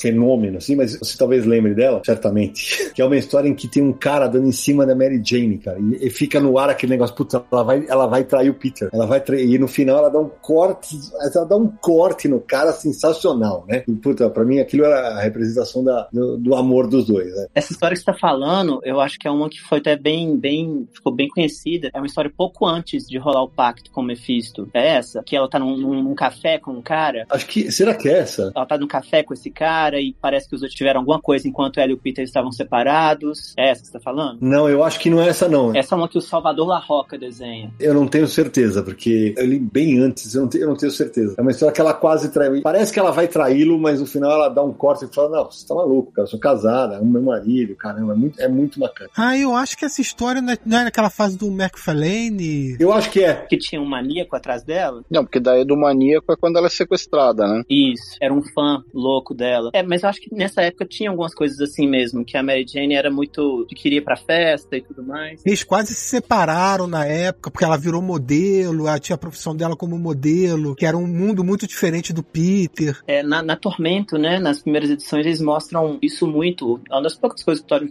McFarlane soube escrever bem, é mostrando essa diferença entre os dois. Tá o Peter lá se matando com o lagarto e tudo mais, e a Mary Jane vivendo aquela coisa de vou ficar em casa preocupada com ele, eu vou sair. Ele não vai muito a fundo nessa psicologia da Mary Jane, assim, mas ele consegue pincelar de um jeito legal. O jeito dela de lidar com esse sofrimento, né? Tem uma história anos depois que ela fala isso pro Peter, fala assim, é como se eu fosse esposa de um, de um policial, só que eu nem posso conversar com as outras esposas de policial sobre isso, porque sua identidade é secreta. Então, quando você tá fazendo essas coisas, você some, e você vai pra outra dimensão, e você vai pro passado, e você fica dias sem falar comigo, como é que você acha que eu fico aqui? É. E por falar em identidade secreta, eu lembrei de uma, Vitão, que, cara, essa é surreal, cara. É uma história em que o Norman Osborn, ele vira dono do Clarim e ele acusa o Aranha de ter assassinado um marginal chamado José. Sim, sim. E aí, pra provar a inocência, o que, que o Peter resolve? Criar quatro identidades diferentes. Exatamente. Vespa, Prodígio, Ricochete e Sombra. Puta vida, cara. Meu Deus do céu, eu vou te falar. Mas isso foi meio que um golpe de marketing pra competir com os quatro Superman, né? Sim, claro. É, Isso é depois da fase do clone já, da saga do clone, né? Sim, sim, é depois da saga do clone, sim. É, já é depois. Vai, Teia! Para o alto e avante, Teia! Shazam, vai, Teia, vai! Eu queria falar um pouquinho dos vilões do Homem-Aranha, porque o Homem-Aranha tem uma das galerias de vilões mais legais dos quadrinhos. E é curioso, eu vou ter que voltar isso para as primeiras histórias que eu falei que eram, são muito boas e tal. Olha só, quando você pensa nos vilões do Homem-Aranha, para pra pensar. O Camaleão surgiu na primeira edição do Homem-Aranha, Amazing Spider-Man 1. O Abutre surgiu em Amazing Spider-Man 2. O Dr. Octopus surgiu em Amazing Spider-Man 3. Homem-Areia em Amazing Spider-Man 4. O Lagarto na edição número 6. O Electro na edição número 9. O Duende Verde na edição número 14. O Mistério no número 13. E o Kraven, o Caçador, na edição número 15. Você vê em 15 números, praticamente toda a galeria do Homem-Aranha foi criada uma edição atrás da outra, cara. Eu achei isso incrível. É impressionante, né? Eu lembro uma vez, Samir, que eu fiz uma matéria do site Herói, quando eu tava na Conrad, em que eu falava, é evidentemente por conta da brincadeira de ser um, um personagem com nome de, de bicho, né? Homem-Aranha, o que ele tem de vilão com nome de bicho? Você citou já o camaleão, citou o lagarto, mas tem canguru, urso cinzento, gibão, escorpião, que você já falou, o rino, homem-lobo, besouro, né? Gatuno, uma, vixe, é um monte, um monte. O Octopus mesmo. Octopus, verdade. Gata Negra. Verdade, exatamente. Gata Negra, Chacal, né? Então era uma festa. Chacal, é Chacal, que a gente vai falar daqui a pouco por causa da saga do clone, mas ó, o Rei do Crime surgiu como um vilão do Homem-Aranha, não do Demolidor. Acho que foi Amazing Spider-Man 50. Depois acaba ficando mais no universo do Demolidor, mas ele surgiu como um adversário do Aranha, cara. E o Justiceiro também.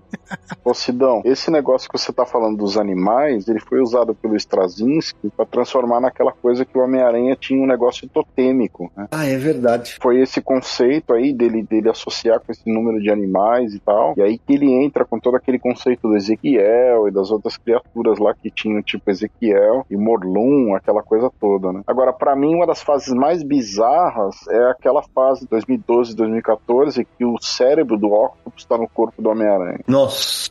Homem-Aranha Superior. É, o Homem-Aranha Superior. Nossa senhora. Acho que a Carol trabalhou nisso, não, Carol? Não. Foi exatamente a fase que eu comecei a editar. Foi a, a Homem-Aranha Superior a 17 de abril de 2015. Ô, oh, coitada. Que é, é, a última, né? Que é quando tá virando, era até fim de jogo, eu lembro bem dessa, dessa chamada de capa. E é justamente quando tá ali pra ele saindo, né, do cérebro. E como vocês falaram da formação, ele tem um doutorado que o Octopus é quem tira por ele, né? Aqui nessa fase. Essa parte é uma das poucas partes boas do Aranha Superior, né? Que o Octopus, ele, ele tá sendo o Peter, né? E aí ele descobre que o Peter não tem doutorado e ele fica indignado. Ele quer ser chamado de doutor de qualquer jeito. Aí ele, como Peter Parker, vai fazer o doutorado. E nessa história, né, Vitor, tem uma hora que o momento de tensão fica aquele negócio, pô, que o Octopus vai transar com a Mary Jane, né? Sim, sim. Nossa. E, e tem coisas piores, né? Porque o Octopus, ele quase casou com a Tia May, né? Verdade. Porque eles trocam de mente. Então o Peter tem as memórias do Dr. Octopus na cama com a Tia May. Meu Deus. Meu Deus. Ô, Vitor, tem uma história clássica antes disso, onde o Octopus queria a herança da Tia May, Sim. porque a Tia May tinha direito lá a um lugar onde tinha um, um, um negócio, um, ele, ele queria lá um terreno, então ele tenta casar com a Tia May e o Peter não quer deixar e ela tá apaixonada pelo Octopus e termina no, tipo numa explosão nuclear essa história. Tem o Cabeça de Martelo também. E é uma história já desenhada pelo Rosandru. E eu acho que é o princípio dessa relação da Tia May com o Octopus. Aí vem daí. É, os dois já, desde o John Romita, na Teia do Aranha número 4, se não me engano, com o John Romita desenhando, já começa essa história de Octopus com Tia May. É uma história que o Aranha perde a memória, e aí o Casa e o Zabu estão na cidade, e o Octopus faz o Aranha acreditar que ele trabalha junto com ele, mas realmente a parte do casamento já é o Rosandru desenhando desenhando, já é mais pra frente. Eu queria fazer uma pergunta pra Carol. Carol, do que você editou do Aranha, qual foi a história que você mais gostou, ou a fase que você mais gostou? Ah, legal, Naranjo, isso. Eu, eu tenho um carinho muito grande pelo Aranha Verso, né? Justamente por essa fase toda, assim, não só de editar, mas pela responsabilidade, assim, aquela coisa de bastidor. Eu tinha listas e listas dos Homens-Aranhas, eu comecei a fazer... É, a minha formação de física, às vezes, ela não me permite viajar um pouquinho, então eu começo a fazer planilha de Excel, cara, para guardar as coisas. e quando eu vejo eu uso isso para consultar e eu tinha vários mapas, muita coisa impressa, né, para não errar de que terra que era cada Homem-Aranha quando eles apareciam todos juntos, tinha que conferir. E tem até uma coisa engraçada que eu usei na, na, na defesa do meu mestrado, saiu um tweet do Dan Slott pedindo desculpa por ele ter errado uma das terras que era apareceu 610 ao invés de 1610 e ele falou gente uh, vocês têm que lembrar que quadrinhos são feitos por humanos né uhum. e na época a, a Vanessa que estava no marketing da Panini, ela me ligou, desesperada. Ela, Carol, pelo amor de Deus, essa edição já saiu? Como que tá isso? Não sei o que. Eu tirei um print pra ela. Não sabia da história do Dan Slott, que às vezes rola essas pressões. Tipo, como que tá esse negócio?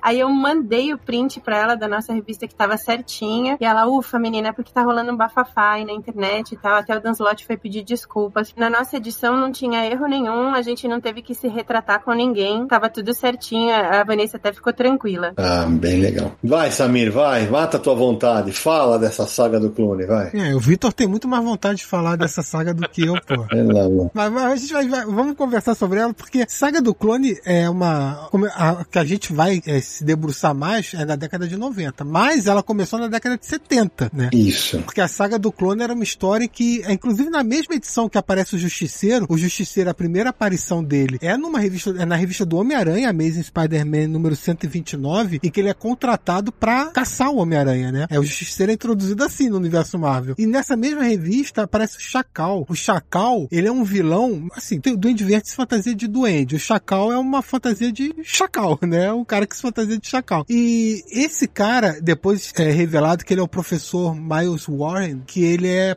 era professor da Gwen Stacy do Peter Parker. E ele era apaixonado pela Gwen Stacy, ficou louco com a morte dela e tal. Ele tinha amostragens do sangue do Peter e da Gwen Stacy, então ele criou um clone deles. E essa é a primeira saga do Homem-Aranha, que é curtinha, nada se compara com a saga da década de 90. Então termina lá com um clone aparentemente morrendo, né, o clone do Peter e tal. Na década de 90, 20 anos depois, eles retomam essa história da década de 70 para criar a nova saga do clone. A saga começou a ser publicada nos Estados Unidos em 94, 1994. Nessa época, o que estava acontecendo nos Estados Unidos? Tinha acabado de sair a Image Comics em 92. Em 92 também, a DC tinha publicado A Morte do Superman, que foi um grande evento midiático. A partir disso, teve o Batman com coluna quebrada, o Lanterna Verde virou vilão, Mulher Maravilha foi substituída. E do lado da Marvel, começou a saga do clone, Era de Apocalipse, todas as editoras tentando fazer grandes eventos midiáticos para atrair atenção para si. E Homem-Aranha sofreu com a saga do clone. Então eles pegam essa história da década de 70, Olha, quem continuou sendo eleitor de super-herói nessa fase, eu vou te falar. Ó, a saga do clone durou, sei lá, uns dois anos e meio, três anos. De 94 a 96. E, cara, foram, sei lá, mais de 150 edições com essa saga. É uma coisa absurda de longa. E aí ela ficou muito confusa e muito complicada pra acompanhar, porque a história é a seguinte: aquele clone que morreu na década de 70 reaparece, ele tava vivendo escondido. E não só esse, começam a aparecer outros clones do Homem-Aranha. E aí era o Ben Riley e tal, que depois virou Aranha Escarlate. E fica aquele negócio, né? Será que o Peter que nós lemos durante todo esse tempo era o clone? Fica aquele negócio, né? É esse que acaba sendo a questão da saga, né? É exatamente isso. A saga do clone, ela começa logo depois de uma história muito bonita que foi completamente jogada no lixo, que é a morte da tia May. Verdade. É, desenhada pelo Mark Bagley e tudo, é uma história muito, muito bonita, que ela se despede do Peter, fala que já tinha tempo que sabia que ele era o Aranha e tal, e anos depois a gente descobre que essa tia May era tipo um robô que o Norman Osborn criou, Deus, Deus do céu. alguma coisa assim. E aí o Ben Riley, ele fica sabendo que a tia May morreu e vai pra Nova York. Na verdade, acho que ele fica sabendo que ela tá doente ou alguma coisa assim, ou sabendo que ela morreu, não sei se ele vai pro velório ou se ele queria pegar ela viva ainda. E aí acaba que ele se encontra com o Peter e aí começa a história. E aí ele vira o Aranha Escarlate, a princípio ele é o clone, a Mary Jane descobre que tá grávida nessa época também, e aí a Marvel tava tentando fazer essa coisa de rejuvenescer o Peter, né? Ele já tava casado já há um tempo, já ia ser pai, então a ideia da Marvel era realmente afastar o Peter, que a gente vinha acompanhando há anos, Peter casado com a Mary Jane, eles chegam a se mudar pra Portland, o Peter chega a perder os poderes, e aí eles queriam afastar ele e colocar o Ben Riley como o verdadeiro Aranha, e o Peter que a gente conhecia como clone. E aí é revelado isso na história, em determinado momento, que na verdade, né, o Peter que a gente acompanhava era, o- era o clone, o Ben era o verdadeiro, e o Ben assume o manto de Homem-Aranha, e o Peter vai embora. E aí entram histórias muito boas. Essa fase, ignorando todo o contexto por trás, até chegar nisso, tem histórias muito boas, desenhada pelo Dan Jurgens, desenhada pelo John Romita Jr., escrita pelo Dan Jurgens também. Dan Jurgens, que encabeçou né, a morte do Superman, foi contratado pela Marvel pra contar a história dessa nova fase do Homem-Aranha como Ben Riley. Isso, eles criam um título novo, que ele começa a fazer desde o número 1, um, né, o, o Dan Jurgens. Com uma roupa um pouco diferente. Tem o Mike Waringo, já falecido, que era incrível desenhista, desenhava nessa época também. O Luke Ross, brasileiro, desenhou nessa época também, começou na Marvel nessa época. Steve Scrooge, que é um desenhista do Aranha que eu acho fantástico, é muito esquecido, começa nessa época também. E essa saga vai durando um monte, porque nessa época o Aranha tinha umas quatro, uns quatro ou cinco títulos mensais, e eles toda hora criavam minisséries novas. O Venom tava no auge também nessa época, tinha coisas com Venom também. E a coisa foi prolongando, prolongando, prolongando, até que no final você descobre que quem estava por trás disso tudo era quem? Norman Osborn, o Duende Verde que estava morto lá desde a década de 70, que também estava escondido esse tempo todo. E era a grande vingança dele, era, era fazer isso. E aí o Ben Riley morre, aparentemente no final, e o Peter retoma o manto de Homem-Aranha na mesma edição em que fica implícito que pro Peter e pra Mary Jane eles perderam um bebê, mas pros leitores fica implícito que o Norman Osborn sequestrou esse bebê. É isso mesmo. É,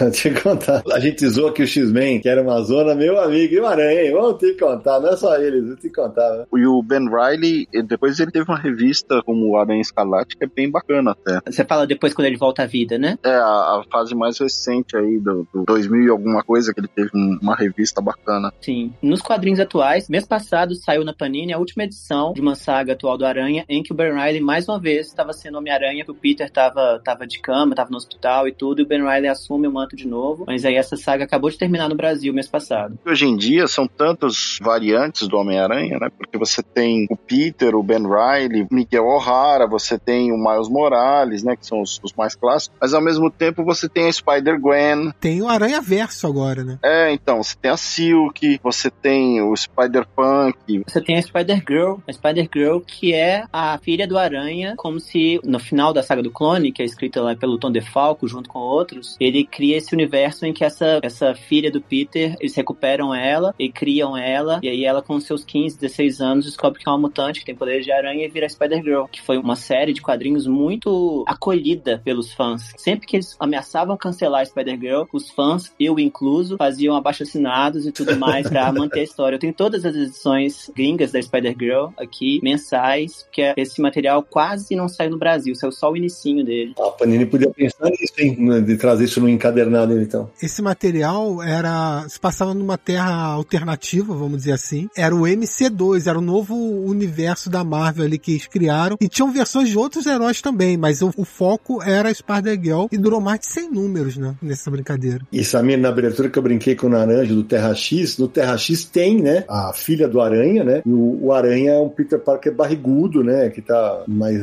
mais largado. E ela tá com Venom, né? Exatamente, é isso aí. E a gente falou dos vilões, não sei por que a gente esqueceu do Venom. Ah, deixa eu falar. É, ah, mas tem que falar do Venom, porque o Venom tem a ver. Tem que a gente tem que voltar na década de 80 pra falar de guerras secretas e uniformes simbiontes. Não, não, não, não, não, não. Ah, eu ia perguntar. oh, meu Deus. O uniforme preto do Homem-Aranha é maneiraço, eu gosto pra caramba. Eu acho ele lindo também. Pra mim é o segundo melhor. O primeiro é do, é do Homem-Aranha 2099. Eu acho o uniforme maravilhoso, cara.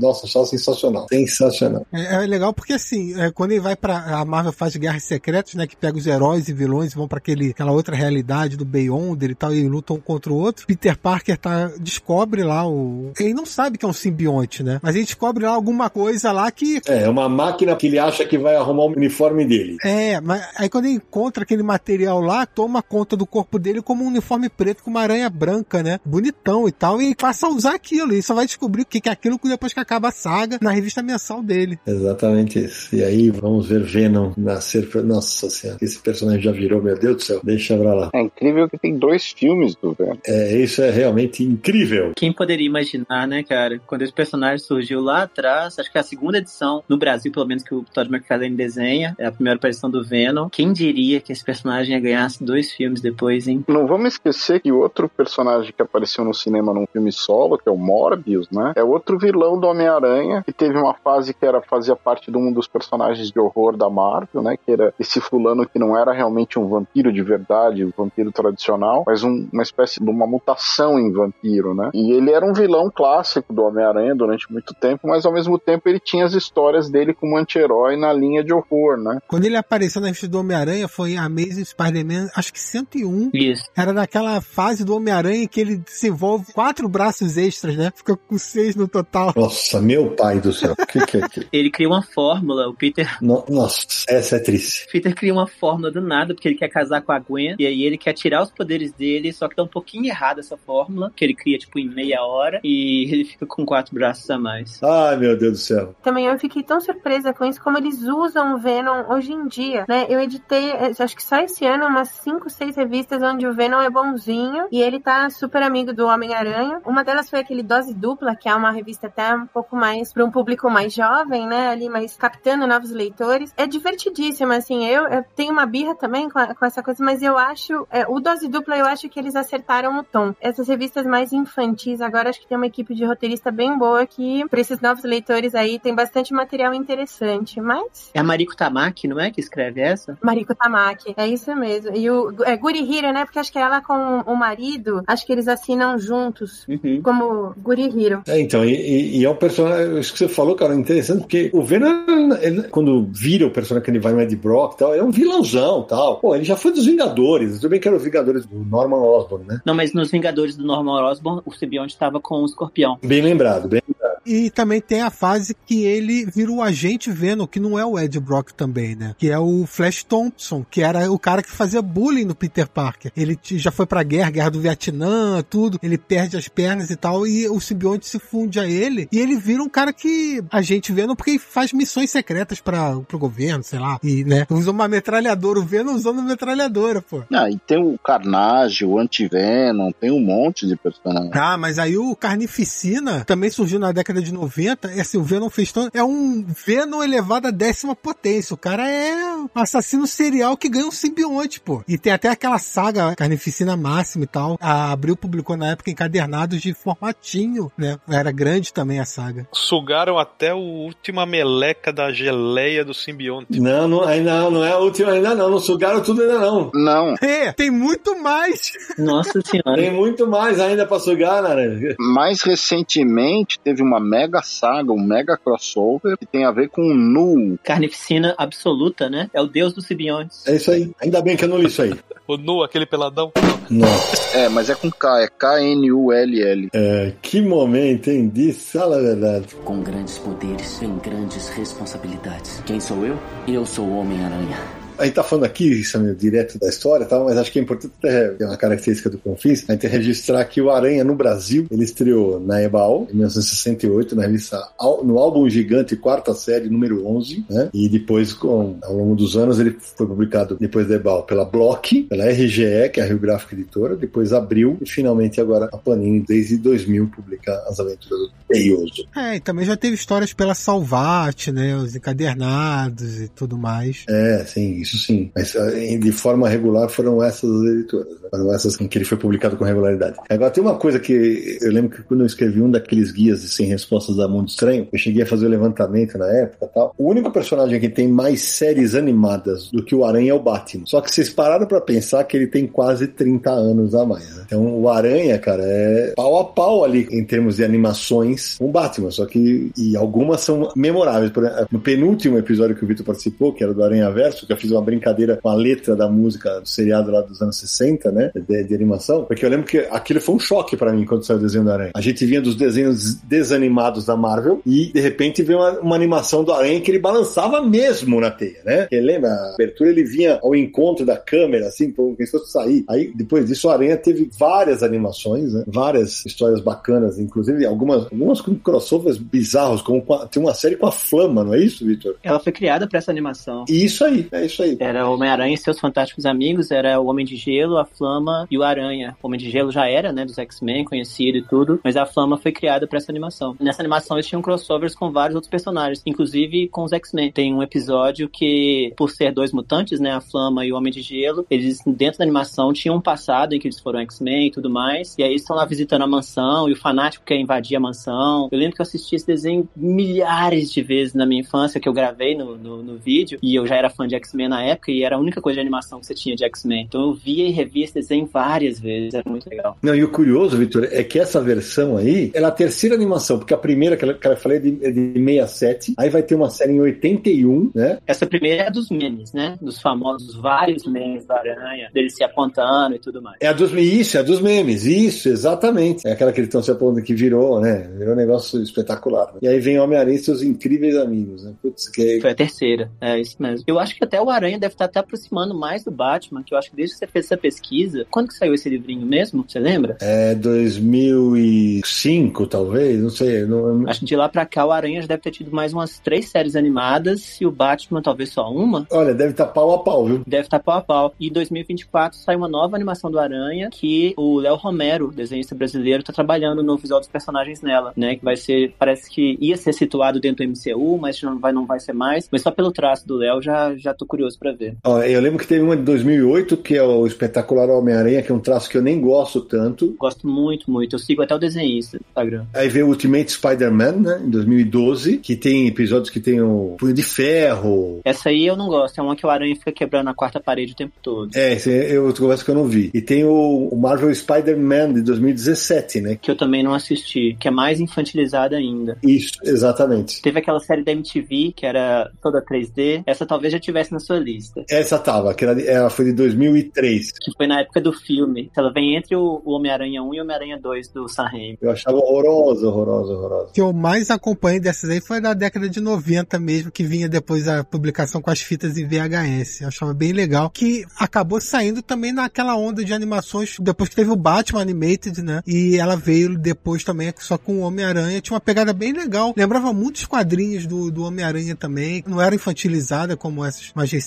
Então tinha lá os problemas que a gente via nos quadrinhos estavam na animação também. Achava legal. Essa animação termina num grande Spider-Verse. Não sei se vocês lembram, os últimos episódios dela é uma saga que o Aranha vai encontrando várias variantes dele em vários universos. Encontra o Stan Lee, inclusive. É, é verdade. Ô Samir, acho que não, não vale a pena a gente mencionar os filmes, porque a gente tem alguns episódios que ele pode linkar aqui, né? A gente coloca o link aí pra quem quiser ouvir o último episódio aí sobre Sem Volta para Casa, que o Vitor participou, inclusive, junto com o Load. Eu vou linkar. Mas assim, o Homem-Aranha é o personagem que mais teve filme nessa retomada, né? Três com Tobey Maguire, dois com Andrew Garfield e três agora com Tom Holland. Então são oito filmes pro personagem solo, né? Então é bastante coisa. Sem dúvida. É, e sem parar pra pensar que isso começou em 2002, cara, em 20 anos, caraca, é quase um filme a cada dois anos. Não vamos esquecer que na década de 70, aquele seriado do Homem-Aranha era bem popular na televisão. Sim, sem dúvida. Era tão popular que alguns episódios chegaram a ser transformados em filme e exibidos no cinema, inclusive no Brasil. Verdade. Homem-Aranha contra o dragão, não sei o que, o dragão chinês, uma coisa assim. E tinha um Homem-Aranha japonês também,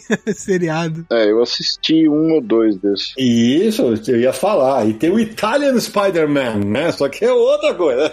Não, mas daí, é- daí é outra coisa. Isso aí vocês estão é buscando no Google pra ver o que que é. O Italian Spider-Man. E entre filmes e animações tem o Spider-Verse também, que é uma versão melhor filme do Aranha para muitas pessoas, é uma versão do Peter muito que os fãs adoram, se identificam muito, que é a versão do Peter na verdade que parou de acontecer aquele negócio que sempre ah, ele envelhece e rejuvenesce, ele casa, separa. Não, aquele é o Peter que seguiu, né? E é bem legal. Que vai ter o novo Spider-Verse agora em 2023, né? O segundo longa é, animado. É o Across the Spider-Verse. Doido pra ver isso aí, doido pra ver. Que eu acho que não vai ter o Peter B. Parker, pelo que eu estou sabendo. O ator fez dublagem, mas acho que vai ficar pra terceira parte. Já que o Victor citou, né, Peter B. Parker, a gente não falou que o nome completo do Peter é Peter Benjamin Parker. Naranjo, esse aqui não é o Benjamin Arrola, aquele que ficou famoso, né?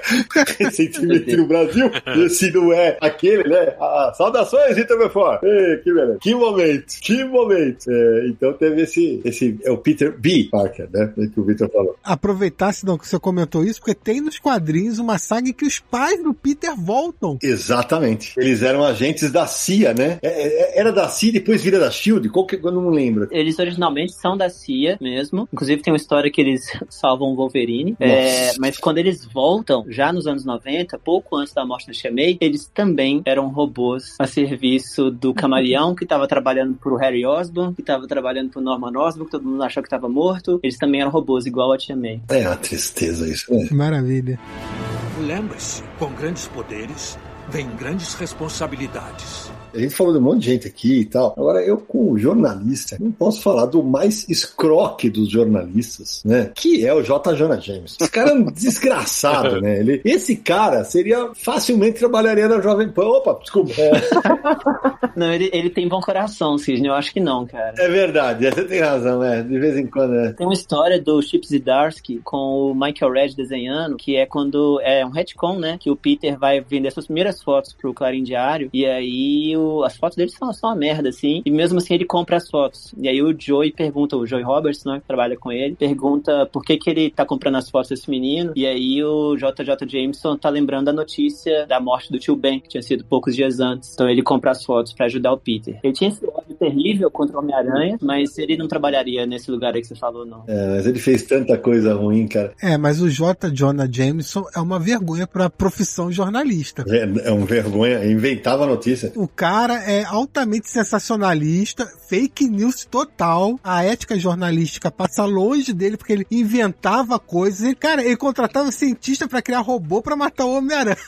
Esmaga-aranha. Mas ao mesmo tempo, tem uma coisa que esse subplot da saga conseguiu em- embutir nas histórias do Aranha, que as histórias também mostravam o bom jornalismo. E a gente viu o Joe Robertson e depois o Ben Urich, que viria a ficar muito mais famoso ainda com o Demolidor, né? Mas ele aparece ali e tal. Então tinha aquela discussão do bom jornalismo, só que o, o- o editor-chefe era um sensacionalista da pior estirpe. né? Ele criou o escorpião, gente. Exato, exatamente. Ele criou o escorpião. Que futuramente matou a mulher dele, né? A Marla Madison. É verdade. Vitor, falando de J. Jonah Jameson, a tia May não teve um relacionamento com o pai do J. Jonah Jameson? Com o pai dele, sim, sim. Casos de família. Tinha esquecido disso. Isso é depois do pacto, né? Depois do pacto, o pai do JJ Jameson reaparece. Ele tinha largado a família bem, bem novo. O Jameson foi até criado por um padrasto que era bem escroto e tal. E aí esse sujeito aparece. É uma história até desenhada pelo Marcos Martin, que é um desenhista espanhol que eu sou muito fã dele. Esse cara aparece e futuramente ele se casa com a Tia May. E aí o Peter e o JJ Jameson passam a ser meio que parentes. Eu não sei falar que qual, qual nomear isso, mas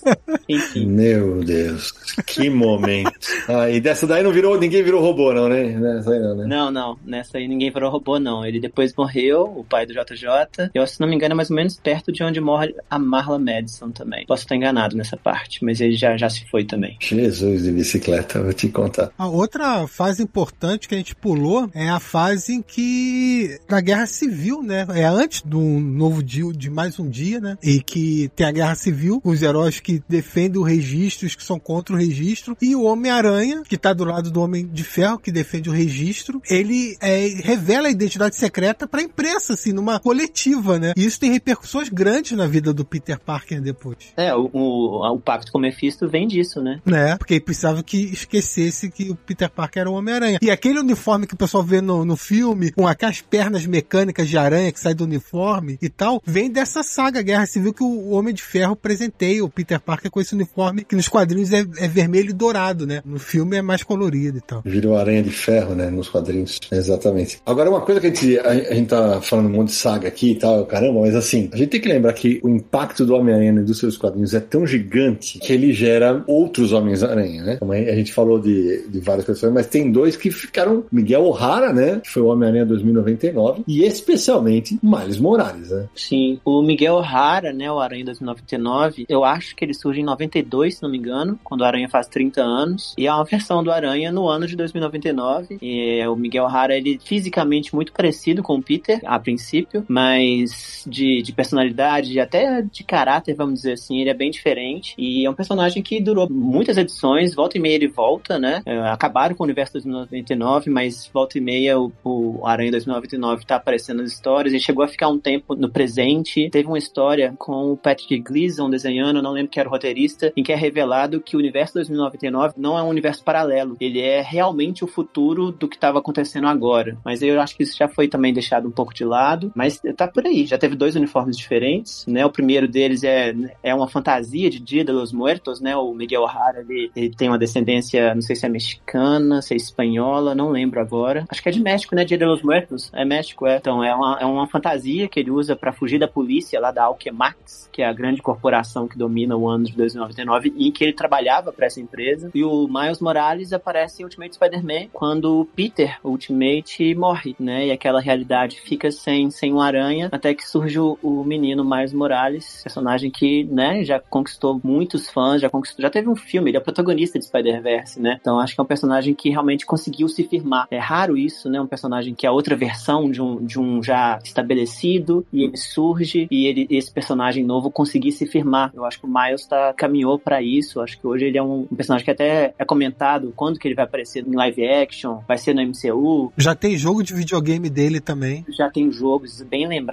tem um jogo dele, né, do PS5. É um personagem que já tem uma relevância muito grande. Que bom, né? Que bom que é um personagem tão representativo. Também acho. É um personagem, sempre falava aquela coisa que o Aranha era um personagem coberto da cabeça aos pés, então podia ser qualquer um ali debaixo daquela roupa, né? Podia ser uma pessoa branca, preta, podia ser qualquer um. E aí o Miles vem para cravar isso de vez, que realmente pode ser qualquer um ali. Sabe o que eu acho legal no Miles? É que ele não é uma cópia do Homem-Aranha. Ele é um personagem, assim, o uniforme dele é muito legal, muito bonito, e os poderes também diferem. Não são exatamente iguais aos do Peter Parker. Então tudo isso acaba dando uma personalidade única pro personagem, né? E não é simplesmente uma cópia barata ali. É, o Miguel O'Hara também tem um pouco disso, né? Tem. E tanto que ele tá aí até hoje, desde os anos 90. Não com a relevância toda que o Miles tem, mas tá aí. Ele tem poderes diferentes. Ele tinha presas com veneno. O jeito que ele escalava na parede eram as garrinhas que saíam das mãos dele. Ele tinha coisas diferentes também. Talvez esse seja um segredo, né? De não fazer exatamente uma cópia, de deixar o personagem com personalidade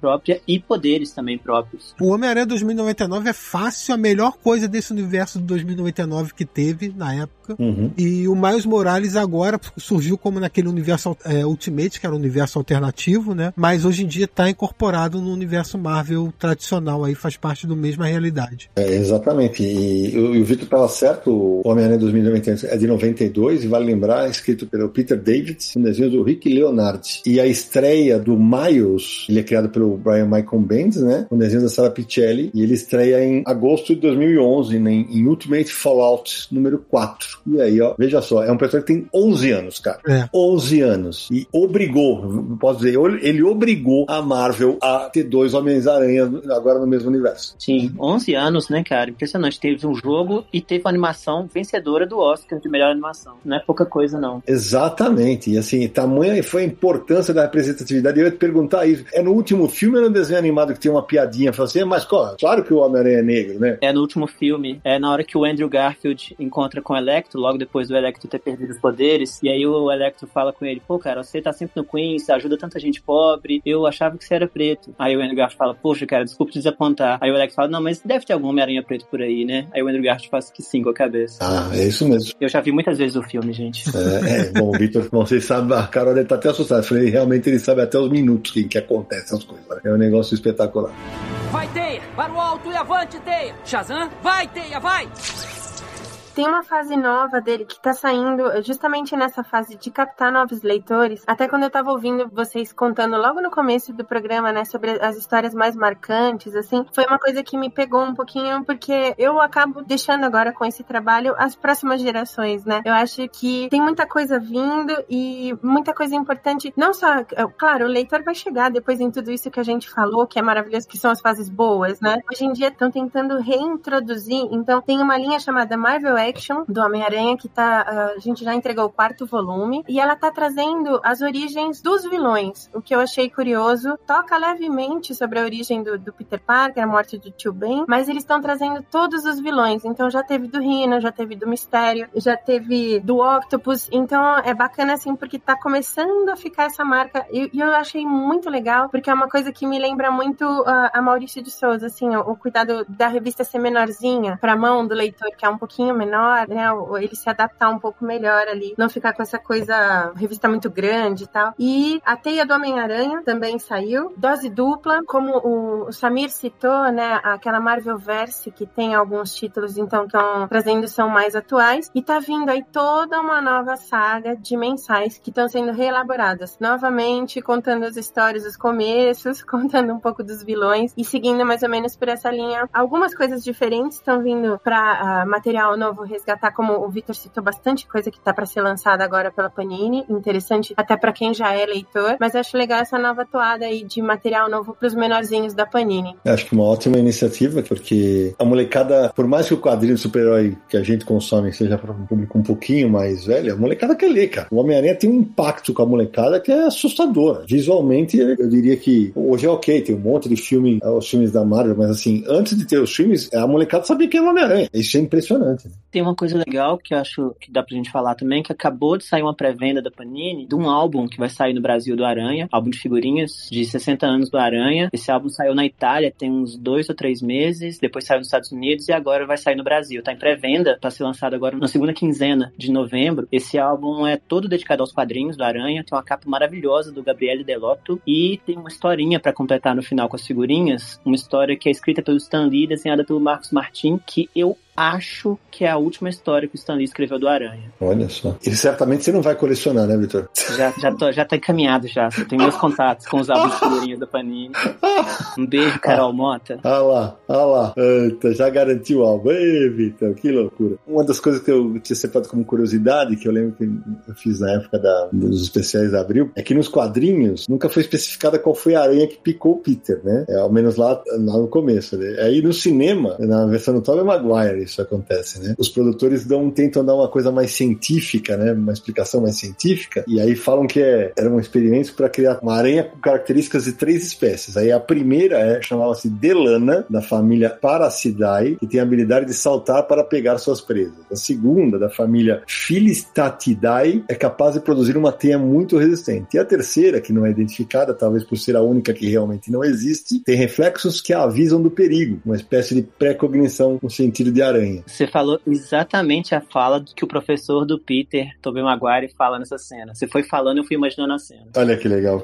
Era isso, né? Porque os poderes que o Peter ganha não existem em uma aranha só. Ela é geneticamente modificada, eu acho, no filme, uma coisa assim. Não é só uma aranha radioativa. É exatamente isso. Então eu achei uma, uma bela sacada do, dos primeiros filmes. Porque é esse é o tipo do acréscimo que acho que vale a pena uma adaptação. Bom, antes da gente terminar, até porque a Carol falou aqui em off e nos salvou a vida, nós não podemos esquecer de falar dos crossovers do Homem-Aranha, né, Carol? Exatamente. Eu acho que eu tenho um carinho muito grande. A minha edição tá super detonada que eu consegui. Isso foi um presente de um amigo. Essa grandes encontros, naquele né? formato imenso que saía. Então tem aquela batalha do século. Eu não esqueço aquela capa do Super-Homem contra o incrível Homem-Aranha. Eu acho aquilo sensacional. A história é linda, o formato é muito legal, né? Nunca vi depois sair nada tão grande assim. E esses grandes encontros, né? Verdade, porque ele tem dois encontros, confere, Samir? Isso, com o Super-Homem são dois. É isso mesmo. No segundo eles enfrentam o Parasita. E quem que é o outro, gente? Não lembro agora quem que é o outro vilão da Marvel. No primeiro eles enfrentam o Dr. Octopus e o Lex Luthor, desenhado pelo Rosandru. É o Destino? Eu acho que é o Dr. Destino. É isso mesmo, é o Dr. Destino. O Aranha já encontrou o Batman. Já. Participou de Marvel vs DC lutando com o Superboy. Exato. Ele teve uma versão. Que gerou uma amálgama, né? O Spider-Boy. A porcaria, o Spider-Boy. Essa versão do Batman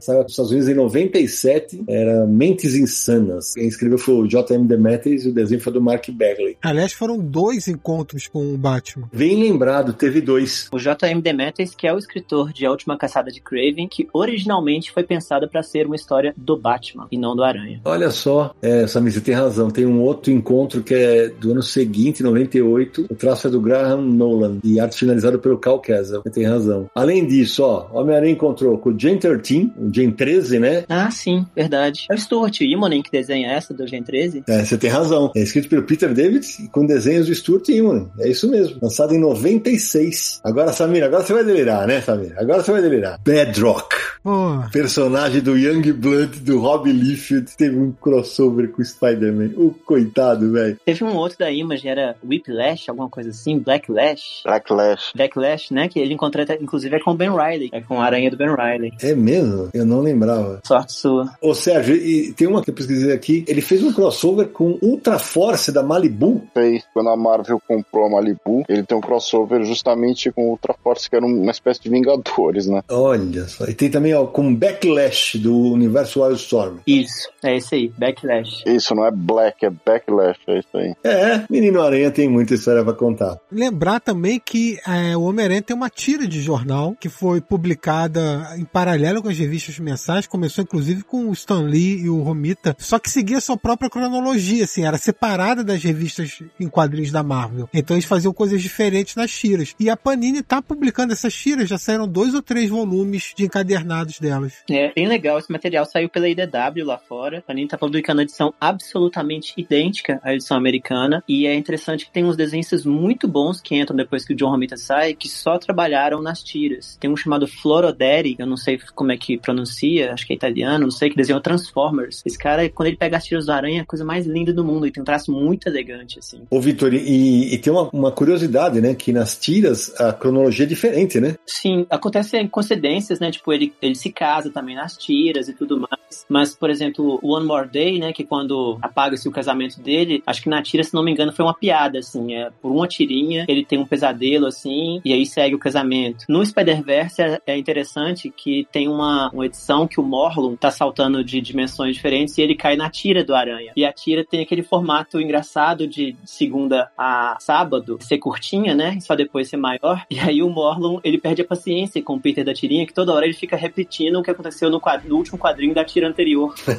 Boa sacada. Aí ele vai embora sem paciência, assim. Aí o Peter das tirinhas, ele sobrevive por conta disso.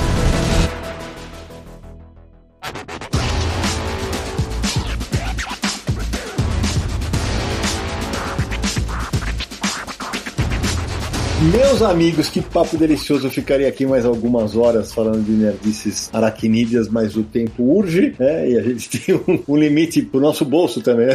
Senão não dá. Muita coisa ficou de fora do Homem-Aranha, muita coisa aconteceu com ele nesses 60 anos. É, eu acho que dá pra gente fazer outros programas de repente mais pra frente, né? Então, Samir, antes de terminarmos aqueles contatos marotos para quem quiser encontrar Confis Universo e Universo HQ nessa teia que é a nossa internet. É, uma teia realmente, né? A web, você está navegando na web, né? Uhum. A gente falava antigamente. Acesse lá podcast.universohq.com para todos os episódios do Confis do Universo, esse comemorando 60 anos do Homem-Aranha. Acabamos de fazer um comemorando 60 anos do Hulk, já fizemos 60 anos do Quarteto, 60 anos do Thor, 80 do Superman, 80 do Batman, 80 da Mulher Maravilha, 80 do Flash, enfim, Capitão América também, One Piece, é, Demolidor, muitos comemorando aniversários de personagens, então acesse lá para ouvir todos esses, caso você ainda não tenha escutado. Também estamos no, no iTunes, procure por Confis do Universo, é a mesma coisa no seu streaming de música, na né? Spotify e Deezer, também estamos por lá. Envie e-mail pra gente, podcast.universohq.com ou WhatsApp DDD 11 94583 5989. Acesse o site Universo HQ, universohq.com, que vai completar agora no dia 5 de janeiro de 2023, 23 aninhos. Rapaz. Somos jovens ainda. E nas redes sociais, Universo HQ no Facebook, no Twitter e no Instagram, além do YouTube, né? youtube.com barra Universo HQ. E não deixe de visitar lá o nosso Catarse, dê uma olhada com carinho na nossa campanha de financiamento coletivo do modo recorrente, catarse.me barra Universo HQ. A gente agradece muito todos os nossos apoiadores. Ô Samir, eu já tinha, eu falei dos crossovers, esqueci de um, de um personagem que para mim tem muito da índole e o jeito do Homem-Aranha, cara, que é o Invencível. Teve um crossover, né, com o Homem-Aranha. Sim, foi publicado até na, no Wizard no Brasil, esse, esse crossover deles. Exatamente. Eu só, eu só tô tentando lembrar se, se é na fase que eu editei.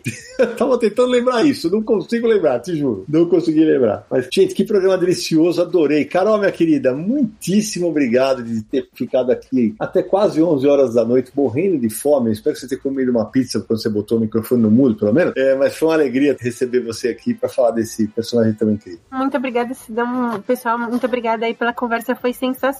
É muito bom poder dividir um pouquinho isso e aprender muito com o Vitor. Nossa senhora, ainda tem muita coisa para Tem que comer muito feijão para chegar perto do pé dele.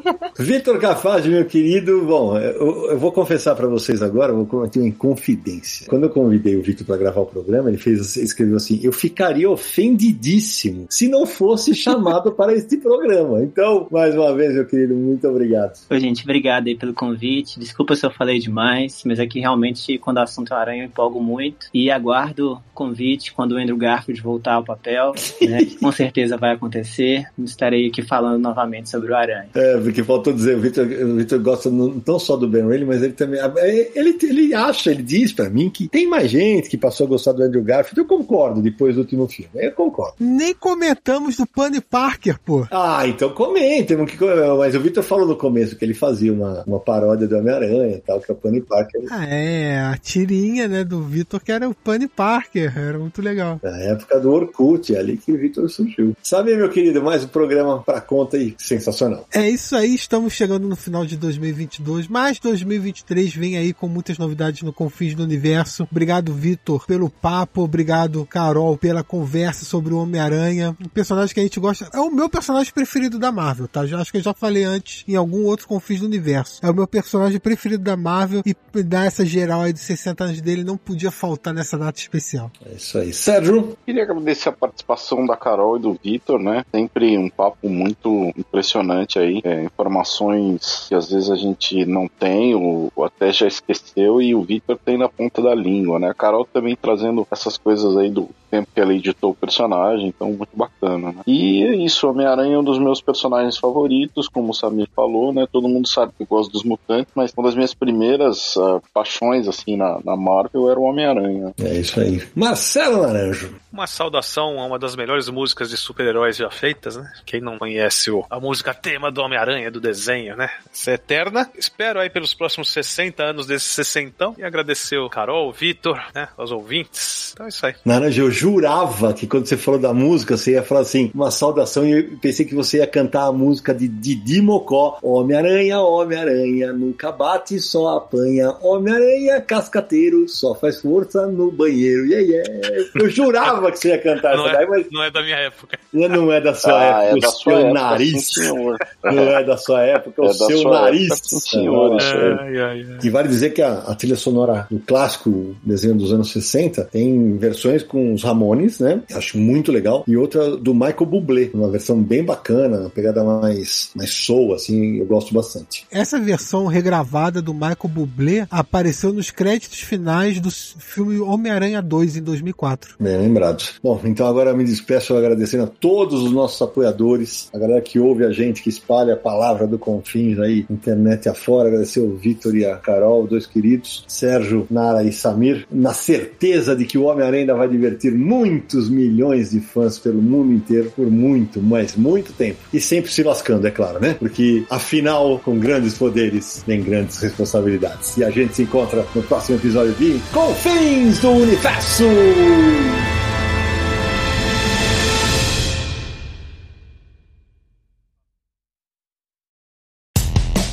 Mais claro ou na noite mais densa, você está deixando a nossa presença. Faça uma boa viagem de volta, mas não fique disperso. Nos encontraremos no próximo episódio de Confins do Universo.